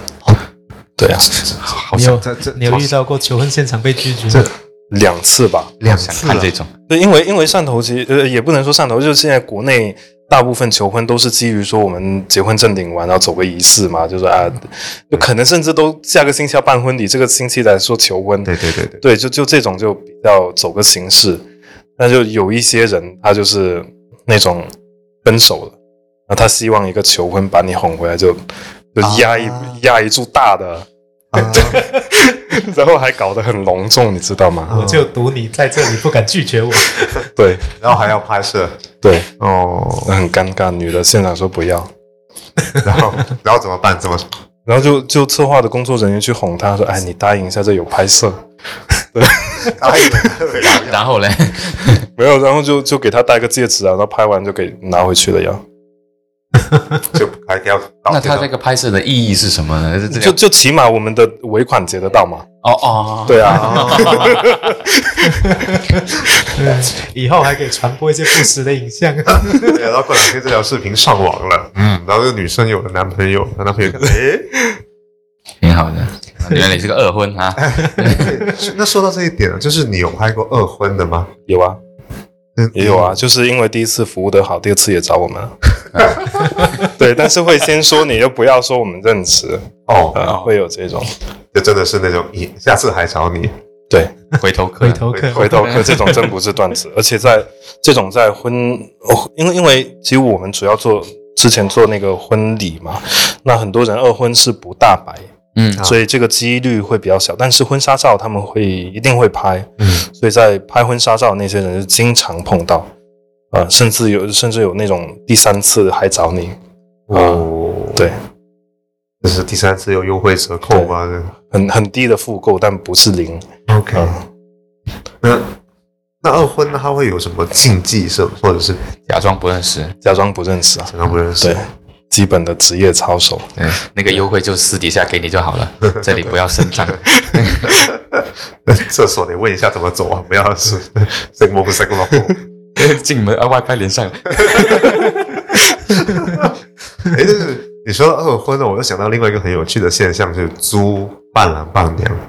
哎，对，这个也是近两年开始有。租伴郎伴娘对，咸鱼有啊，两百块一天。是真的没有朋友是吗？就是不是有所以可以考虑一下，你不是差人吗？对啊，我我最近真的有这个考虑，就是 就是因为因为有一些朋友就因为关系太铁，然后他会搞得很那个，就是玩玩过头了，你知道吗？有一些真的会玩过头，然后，对，就是不分轻重的那种。对啊，比如那那那比如说他，呃，新娘那边的姐妹，她她真的很熟啊，然后她给你搞个什么四合一辣椒水给你喝啊之类的，对吧？但但但看没看？就就就是芥末拌拌呃拌那个搓汤啊，呃香鸡啊，然后给他新的然后牛就叫了，这样这个啊一类的，对吧？但但也有文雅的玩法。一般来说，关系越铁，他们可能会玩的越开。嗯啊，可能连你你自己请的伴郎都会想要玩你，对啊，哦 对。但是可能新郎他又不好意思说，对，不要这样子，但是他又想要呃端庄一点，对吧？嗯嗯，就会有这种。有没有那种接亲闯关过程中炸崩？哎有啊，这种很多哎、就那种什么在纸尿裤上面涂巧克力酱，让新让新郎下去舔一类的，但他们就裂开不搞。不搞，然后就僵住哎，。汕头会有很多这种吗？这种已经算比较斯文的了。啊，不 啊，对，还比斯文啊对比较暴力是澄海，特别是连下一一带。有有这么一个伤心，不是他他是拿 就花心，就什么礼炮里面灌胡椒粉打你啊，对啊，然后就是礼炮打脸啊，打耳朵啊，他是真的不想嫁是吗？就是不是不是，就他们那边的民风彪悍，那也有接亲。那你平时在路上看接亲车队就慢慢开嘛，但他们是兄弟之间在村道里面飙车、飙婚车，那你们怎么跟得上那个镜头？因为我们坐在车上啊，就坐在后排啊，就坐在后排啊。这画面都是抖了，手抖了，装个 GoPro 吧，你们自己看啊，我不弄了，我不。极限运动。前面放只公鸡然后就就之前不是有一个游戏，就是在面粉里面放一个乒乓球，嗯，然后让你轻轻吹，把这个乒乓球给吹出来才过关。嗯，那有些伴郎就是真的很粗，他就真的是就一鼓作气把整个面粉给吹到整个屋子都是那种。嗯对，那那伴伴娘或者新娘也会裂开。啊，啊、对，妆好不容易化的，但是它很危险，我面包对对然后引发了粉尘爆炸。为什么要设计这些小游戏？对啊，为什么设计这些？然后你策划给他出嗯，的，不是不是小红书学的吧？呃我之前微博 微博，万恶之源。然后你现在你就会发现说，就很多厂家他会讲哇这个可以啊，然后淘宝现在都有卖什么四件套五件套，嗯、就是 知不知道我们看我我们看那个牙医的时候，不会有那种扩扩嘴巴的那种，现在让你装那个东西吹吹蜡烛，嗯，就一整套，对，蜡烛都给你配好了，到家拆开机用。那你在拍的时候，你不是得忍住？对，有一些会会很好笑，对，满清十大酷刑套装，那他会要求说，哎，你到时候这贴清短片，把他这几个动作给点进去吗？嗯会。一般这种都是会下，因为现场播的话，呃大家都会觉得很好笑很。好笑，对哦是不是结了婚的人是不能去做伴郎伴娘的？他们可以叫兄弟跟姐妹，我就不叫吧，对，反正到了就可以我们今天的结论就是都可以变通。对就有一种爱叫硬爱，你硬爱肯定对我有见过那种四五十岁的叔叔去做伴郎啊。陈海有那种一百个伴郎，你有见一过吗？百个伴郎，一百个很可怕。他是要起义吗？他妈一百个伴郎，我真的看到一百个，我真的啊，我刚以为你说陈海说一百岁的伴郎，这 真的一百个，然后哇，伴郎坐十桌，专业伴郎公司，他们又不需要哭啊，他要一百个伴郎去为什么要哭？正式啊。那陈海陈海一般都很多，啊？基本十几二十个很很正常。嗯哦，那天姐有没有什么想法？没有没有，我下一个咸鱼看一下。对啊，咸鱼有啊，有个汕头的，前几天刷到，礼金全退，例子就是你爸爸妈妈可能会包个红包给他，他会还给你。哦，哇，干净耶！他说什么？还带团队？没有，然后他说不抢镜，嗯，配合度高。就是租伴郎伴娘那个是吗？对，就是一个卡着呢。哦，那我的我的这个卖点是不是还可以写一个我长得丑？对对对，伴娘会有一些是这样，就相貌越普通，它越好卖。哦，哦，对，我会懂吧？抢新娘的对风头。但是这个照片拍出来，如果新娘的伴娘不好看的话，大家不会觉得啊，这个新娘的很有质量。嗯，但是大家会觉得新娘很就可能过得去，普对过得去普普通通、平平无奇啊衬托新娘。对，不然拍出来你艳压群芳，新娘暗淡无光。有道理。关于婚礼，天者，你有没有什么作为一个很快你要迎来婚礼这个环节的？没有哎，我可以推一个顾问给你，就是你不用他做任何事情，就但他就百科全书，你问什么他都知道那种。是同龄人是吗？还是说一个一百岁左右？没有没有没有没有同龄人，就是那种那种可能，就是那种可能一年得得执行一百场婚礼的那种人啊。执行呢？他是做做执行，就是对但但他是需要在呃，他是需要在这个过程做什么吗？比如说，呃，你可以只是纯咨询，纯咨询呃，然后另一种就是你需要他到现场，因为可能嗯你不清楚，然后你妈妈也不讲究，但是呢，你对方家里的爸爸妈妈很讲究，啊，那你妈妈又不好意思总是去问亲家说，哎，您这个得怎么搞，那个得怎么搞？嗯那这个这个执行的督导他就会去你家，比如说，呃，出门的时候要吃的饭得煮哪几种菜，怎么炒，他都会帮你们搞。呃，红包要包多少，包多少个，然后开的婚车上面要放什么橘子，他全部给你给你买好，包括敬茶的杯子都给你买好，嗯，就这种。就是当我们讲到婚礼，刚刚有家有提到四大金刚嘛，就是主持、化妆、摄影、摄像。但其实婚礼这个产业链是极其庞大的，对不对？对，就是呃，比如说他一开始像我们刚刚听起来，一开始他就得有人有老师来择日，对，对吧？算命先生算，命先生，然后他就开始进入策划这个流程了。呃，他应该是选完日子之后回家里说嘛，那家里一般就会决定说我们要在哪里摆这个酒席，或者要不要摆。嗯，那一般进入这个环节之后，就会开始看酒店，啊，各个酒店一看看看对比菜单。那在这个过程中，其实酒店经理他也会推荐很多婚礼策划机构就有合作的，嗯。呃，给到新人，那新人就会一个一个去对比。那在这个过程中呢，他又会被策划机构介绍到，呃，可能婚纱照啊、化妆啊、四大金刚啊、嗯。呃这一类，嗯。对，然后呃，他可能这这几个事情是同步进行，比如说他在拍婚纱照的同时，他也可以在谈策划跟同步呃摄影摄像去对接，嗯嗯。对，然后当这些事情都搞完之后，就是呃婚礼现场。对，那这里面会有分很多环节，但基本会有策划机构去统筹。统筹。对。这些环节就包括现场的设计布置、对，设计、布置、表演、表演，灯光、音响、主持嗯啊、灯控、音控，嗯，对，会有很很多执行督导啊之类的。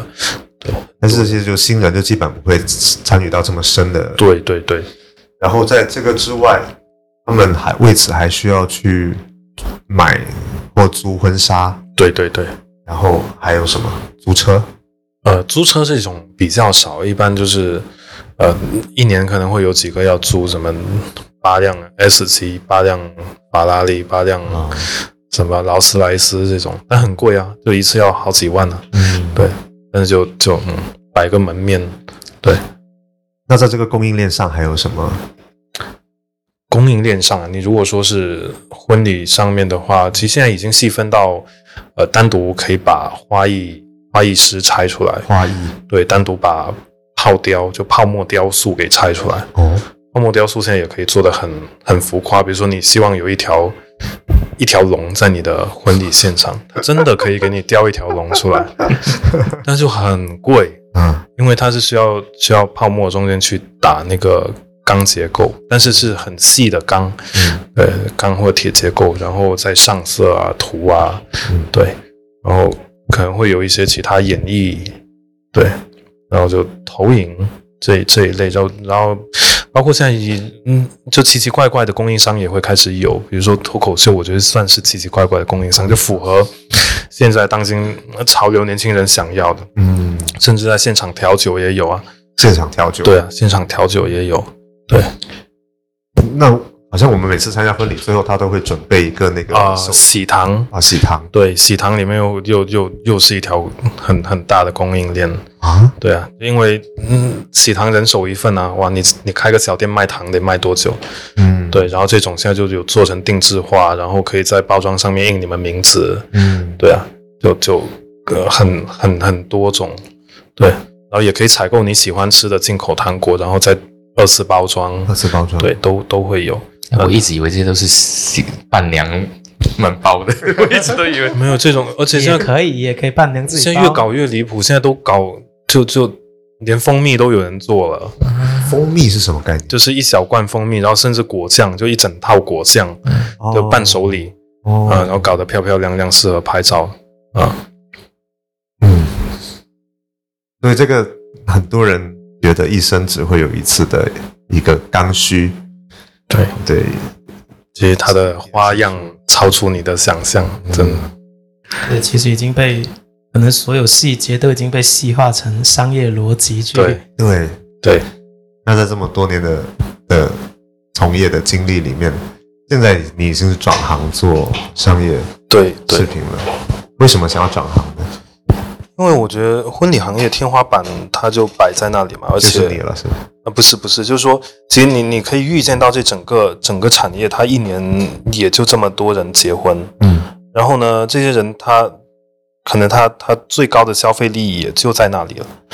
那如果人口基数变少，或者是说经济形势变差，那那这个这个天花板也会往下掉啊。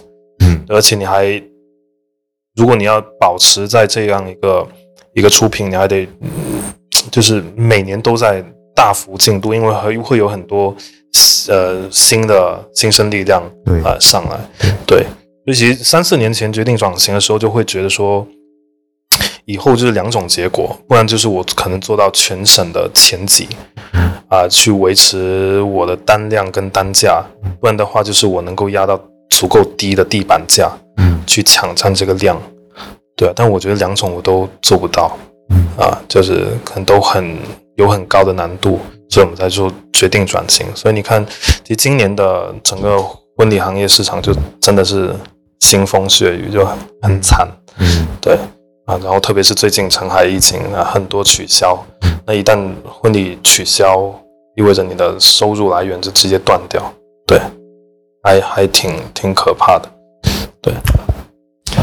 那其实也是一个非常明智的决定啊，就是在这个时间点做转型。那你回想你在做婚礼影像这么十年的历程里面，你有最崩溃过的时刻吗？最崩溃应该是刚开始那一两年嘛，就是公司人也不多，两三个人，然后做到年底的时候压着二三十条片，然后还有三天就要过年，对，然后就二十四小时上班了，对，嗯然后天气又很冷，然后就就那个时候就跟跟跟小卓，就我的一个合伙人，就是轮流睡地板，嗯，对啊，睡完然后反正冻醒了就起来继续继续剪片，哦，然后三大年三十晚上吃肯德基，大年初一中午吃麦当劳，对啊，就是这样子。但是比如你拍了这么多场婚礼，你你如果以后你结婚的话，你会想要办婚礼吗？不会，不会，不会啊，已经看开了。我赛呢？你想办婚礼吗？我我会偏向于办成一个小步快跑的婚礼，就是小多步快跑多多次多次，对多多次小桌的，我觉得会比较有氛围。就是说不同人群分不同场次请。对对对，因为婚礼一个很重要的意义在于说，你是跟大家说我结婚了，而不只是在朋友圈里发一个帖子，说我结婚了，我领证了，就是大家可以来跟你聊聊天，然后有祝福，对吧？有反馈，有交流。那如果在那么大红红大的场合，其实是很难做到这件事情的。嗯，对，所以这种如果说，比如说，哎，我们可以呃，好朋友们可以吃一下，对吧？啊同同事们可以吃一下之类的，亲戚可以吃一下，那大家其实能够比较好的有一个交流的过程。那这个对我来说会相对比较重要。但分好几次的话，那你们两个人不会特别累吗？就不不用搞那种流程嘛，就是大家真的就就吃个饭，在吃饭，对，吧纯吃饭，对，就找个好一点的，就搞成几次饭局这样。对对对对餐序局，对。我们现在也是往着这个方向去推，但是就是看，但是也会尊重家长们的一些想法吧。的一些如果他们想还觉得比较好，弄一些比较好，那就再来弄。对，对，这这里面其实有一个深层次的另外一个原因，就是很多时候家长们是需要借这一次结婚来昭告天下，说，哎，我领威，对吧？我可以操办这样的一个，嗯我把孩子养大了，现在出嫁了，我就是我的使命和任务也完成了。其实没有了，还要交松。但是就很多时候，因为年轻人他得用家长的积蓄或者是资金来开启自己的婚姻生活嘛，嗯，所以在结婚仪式上，很多人他得听从家长的意见，嗯对吧？那如果他他可以自力更生，或者是他完全就不能不用吃家里一分钱，嗯那他可以完全不 care。所以我们会吃那种很大型的婚礼，很多时候那个新郎新娘不一定自己想办的。嗯所以我觉得这里边还有另外一套逻辑，就是我觉得家长那一代人他们的。他们他们跟他们的朋友之间的交往的逻辑是跟我们跟我们朋友之间交往逻辑是不一样的，对就是他们会觉得，如果没有这个事，没有就是这个事情没有请你们来，他们的朋友，这头家长们的朋友，他也会觉得一直问说：“啊，你什么时候查钱波啊？那东西嗯什么时候办婚礼啊？一定要叫我去啊！”这样这样子。对对对对然，后他就他们可能就会觉得，如果真的完全不弄，也好像在朋友之间也说不过去过去对对对，会有这样。这个事情很多要磨合的。不能交代。嗯，Sans 你嘞？我自己肯定是很不想办婚礼的，因为一搞要搞三百桌，要去闲鱼上面租两千个人。但是万一说你的另一半他很想办婚礼，你怎么对，有可能，对，所以就是其实还是得看用你毕生所学的辩论技巧？说服他，论战三天三夜，轮流睡地板。但是你脑脑里有一个什么样的？我是没有我自己，就我如果初想的话，如果假设说双方父母 或者说另一半他们都也没有这种办婚礼的执念，就如果不办的话，那我其实是比较想说，可能呃也是会比较 care 在可能呃比较精心的设计一下一些东西，然后两个人去拍一段影像，嗯。去记录成一条小短片，嗯，然后这条小短片发在朋友圈，就当昭告天下。哦，投个朋友圈广告，王思聪为我点赞。挺好的，挺好的。挺好的，真不错哎。然后对，然后发个视频就跟大家说，我婚就结了，你们知道了，行的，也不用发红包，了。嗯，你们也不用来发红包了，我也没给你们饭吃，就这样。挺好的。你觉得这十十年的从业经历，呃，有给你沉淀一下什么东西吗？可能是对对对对家庭跟对爱情会有一个更深层次理解吧，因为毕竟也是见过了太多不同的故事跟跟家庭，对家家有本难念的经。对，确实 确实是，我们不是有一句话吗？说幸福的家庭都是一样的，但不幸的家庭各有各有各有各的不幸。嗯，你会就是你经历看了这么多之后，你会赞同这句话吗？会，因为确实是呃，和谐跟幸福家庭确实是跟双方，就是双方的父母。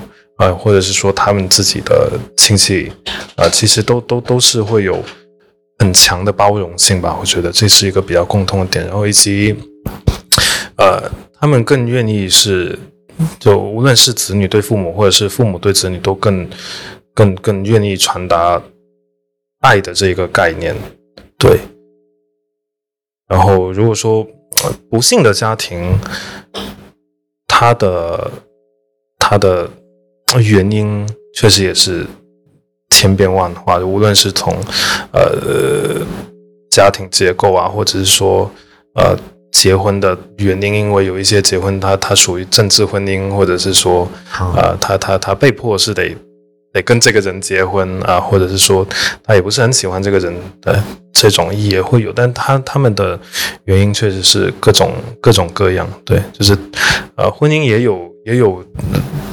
不是特别见得的人的那一面嘛？对，有有有这么一一一个群体，对，但是我突然我就就启启发了我，突然想到另外一个问题哈，嗯，就是当比如说你觉得，哎，我跟这个人适合谈恋爱，那可能是一回事嘛，但是就对于你们来说非常个人化的，你们觉得什么样的人会是你们觉得适合结婚的呢？你最近是不是有什么困扰啊？没有，我也有同样的问题。没有，我会我会觉得共同生活的能力是蛮重要的。对，因为恋爱它更像是两个人一起去玩耍，啊去去去一次短途的旅行。但是进入婚姻可能更像是两个人会共同的生活，去搭建他们生活所需的的这些一切准备吧。然后它更像是一次人生长途的漫步。那可能这个共同生活的能力会非常重要，而且像有家说的这个认知，我觉得认知水平、价值观，对，会非常重要。它可能会表述为习惯，它也可能表述为看待事情的方式，还有表达爱的方式。对，这个会影响两个人的关系。但是我想这个问题，可能天整会非常有发言权。我没有很那个讲这些认真的想过这个问题，因为我觉得很多时候是一个自然而然的事情，就是我觉得人到那个，就不是说到了年年纪啊，就是你到了一个 moment，你会感觉自己，哎，我好像做好准备了，有这种感觉。你比如你你就不远的不说，你要早两年，我都不太就是谈到结婚这个事情，我都会有点嗯，呃，有点害怕，早两年。但这个事情，我我也我也我自己也没有想，我自己也没有仔细想过为什么原因，就是但是就是到了那个 moment 你就觉得，哎，嗯，就是可以跟这个人可以呃结婚，可以跟他走一辈子，就有就有就会有一种想法，一种灵感，就就油然而生，然后你就觉得嗯，就一切都很自然，嗯。也没有我我我我没有说很刻意说啊，我好像到了这个年纪应该这样，我没有这样的想法，就是一切都是很自然而然，所以、嗯嗯我觉得可能你们把你们跟我这小卡走，不是不是，就是你们应该跟我剖析一下，可能会会会更适合。我。我真的自己没有太想过为什么，嗯。真的，就是我是完全是一个很自发的行为，没有说任何外界压力，说你要结婚了，或者说说怎样怎样怎样。我因为我我爸我妈也是从来都不催我的，哦。然后这个事情完全是我一个很主观的的一个行为，一个决定。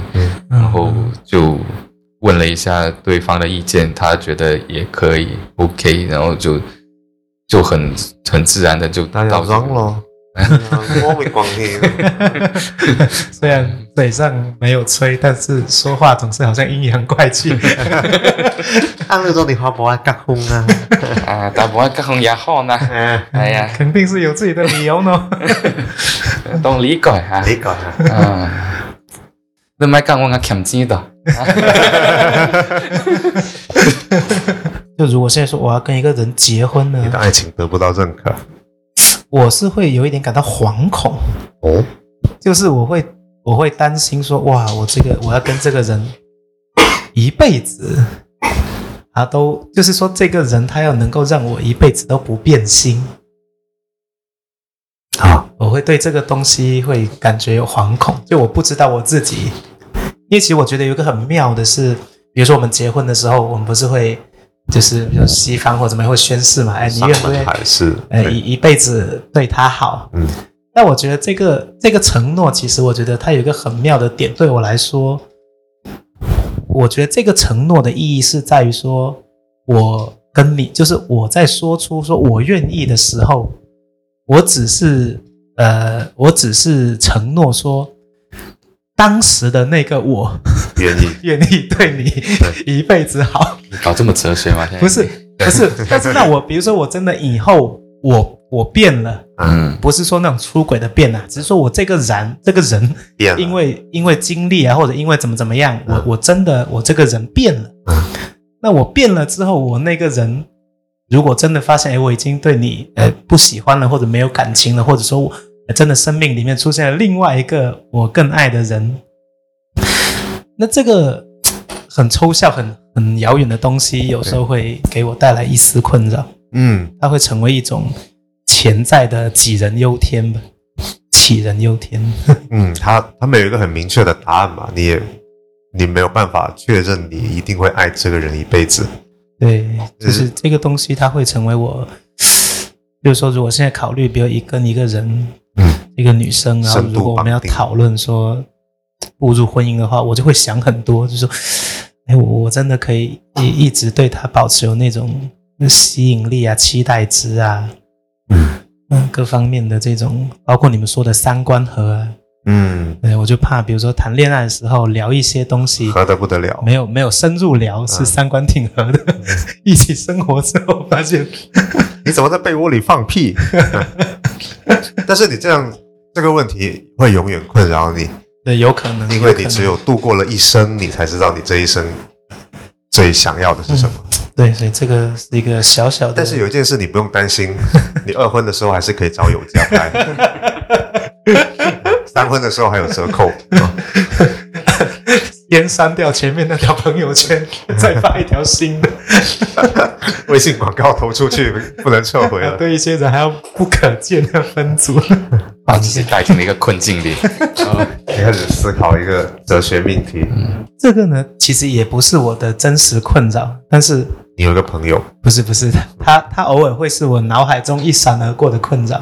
哎呦，就是比如说，我说有时候，比如说你看到一个女生，或者说你认识一个女生，你说哇，你好喜欢他的颜值啊，但是你通过接触呢，你又知道，呃，他的三观，或者说他的爱好，或者说他的生活方式，嗯跟你是合不来的。嗯就如果你们一起生活，最最后肯定大概率是就是分开收场。嗯然后这当当这种人出现的时候，我就觉得哇，好可惜，哦，就明明颜值那么那么，哎，你好有自信哎，他他他能看得上你。啊没有没有，他的感受我不管嘛。因为你就是馋人家的身子嘛。啊，那不不是我我其实我，就哎，但是说真的，我我看女生我都是不怎么重点在脖子上面，脖子以上有没有、啊有没有纹颈纹？有没有双下巴？不是不是，就是我我我特别看脸五什么可惜呢？她漂亮，但是你不需要跟她生活在一起啊，对我就我就觉得哇，我要是能跟他生活在一起多好多好啊 可是我感觉不合适，哎呀，真的是，啊。因为真的很物开始物化女性了。对，所以你知道为什么他会觉得自己会变性吗？就是因为他现在觉得哇，好漂亮啊，像明年就觉得嗯，你再放出去就会物化女性啊，被人锤死。哇虽然三会被人锤死。就是我觉得那肯定你还是从外在先看上一个人嘛，对吧？这个应该男女都一样。OK，那我们今天很开心跟有家聊了很多从呃拍摄的角度出发看待的关于潮汕结婚的这些事情啊，它可能有呃办得很豪华、很大型的，甚至说很铺张的，那也有很这个节俭的、很经济、很实用的，然后有对外的，有对内的，有很开心的、很感动的，也有一小部分是现场闹崩了的。对，但是这个过程中，有家他们可能从一开始只是想谋生、混口饭吃，到后面哎，慢慢的觉得说这个过程其实是见证了很多新人的他们一辈子可能是在感情历史上一个很重要的瞬间。嗯那当然有些人可能会有第二次这个瞬间。嗯 对，但是在这个过程中，我觉得可能让有家他们除了说能够拿到尾款之外，还能一直保持热情，一直保持这种创作的心态在参与的一个很重要的原因，是真的每个人他们真实的感情故事都是有他们嗯、呃很动容的、很个性化的瞬间。嗯对，然后可能嗯、呃随着时代的变化，那现在呃婚礼的仪式也好啊，各方面的这种呃时代的审美也都在变化，然后可能潮汕地区性的一些习俗也在发生改变，那有的变多了，有的变少了。但是不管怎么样，我觉得可能最最重要的还是回归到新人两个人，他们对这个仪式，他心里面觉得说它的意义是什么。对，他是对于长辈家族的一个交代，还是对于社会的一个宣告，还是对于两个人的一个见证？嗯。对，我觉得这个可能是我们每个人都要去想的，然后去安排的一个很重要的考量。那我们最后报个菜名吧，哎，口散，Andrew，有家，耶，哎耶，饿死了，赶紧吃饭吧。那，我们就下期见，拜拜。是的，我看见到处是阳光，快乐在城市上空飘扬，新世界来的像梦一样，让我暖洋洋。你的老怀表还在转吗？你的旧皮鞋还能穿吗？这有一支未来牌香烟，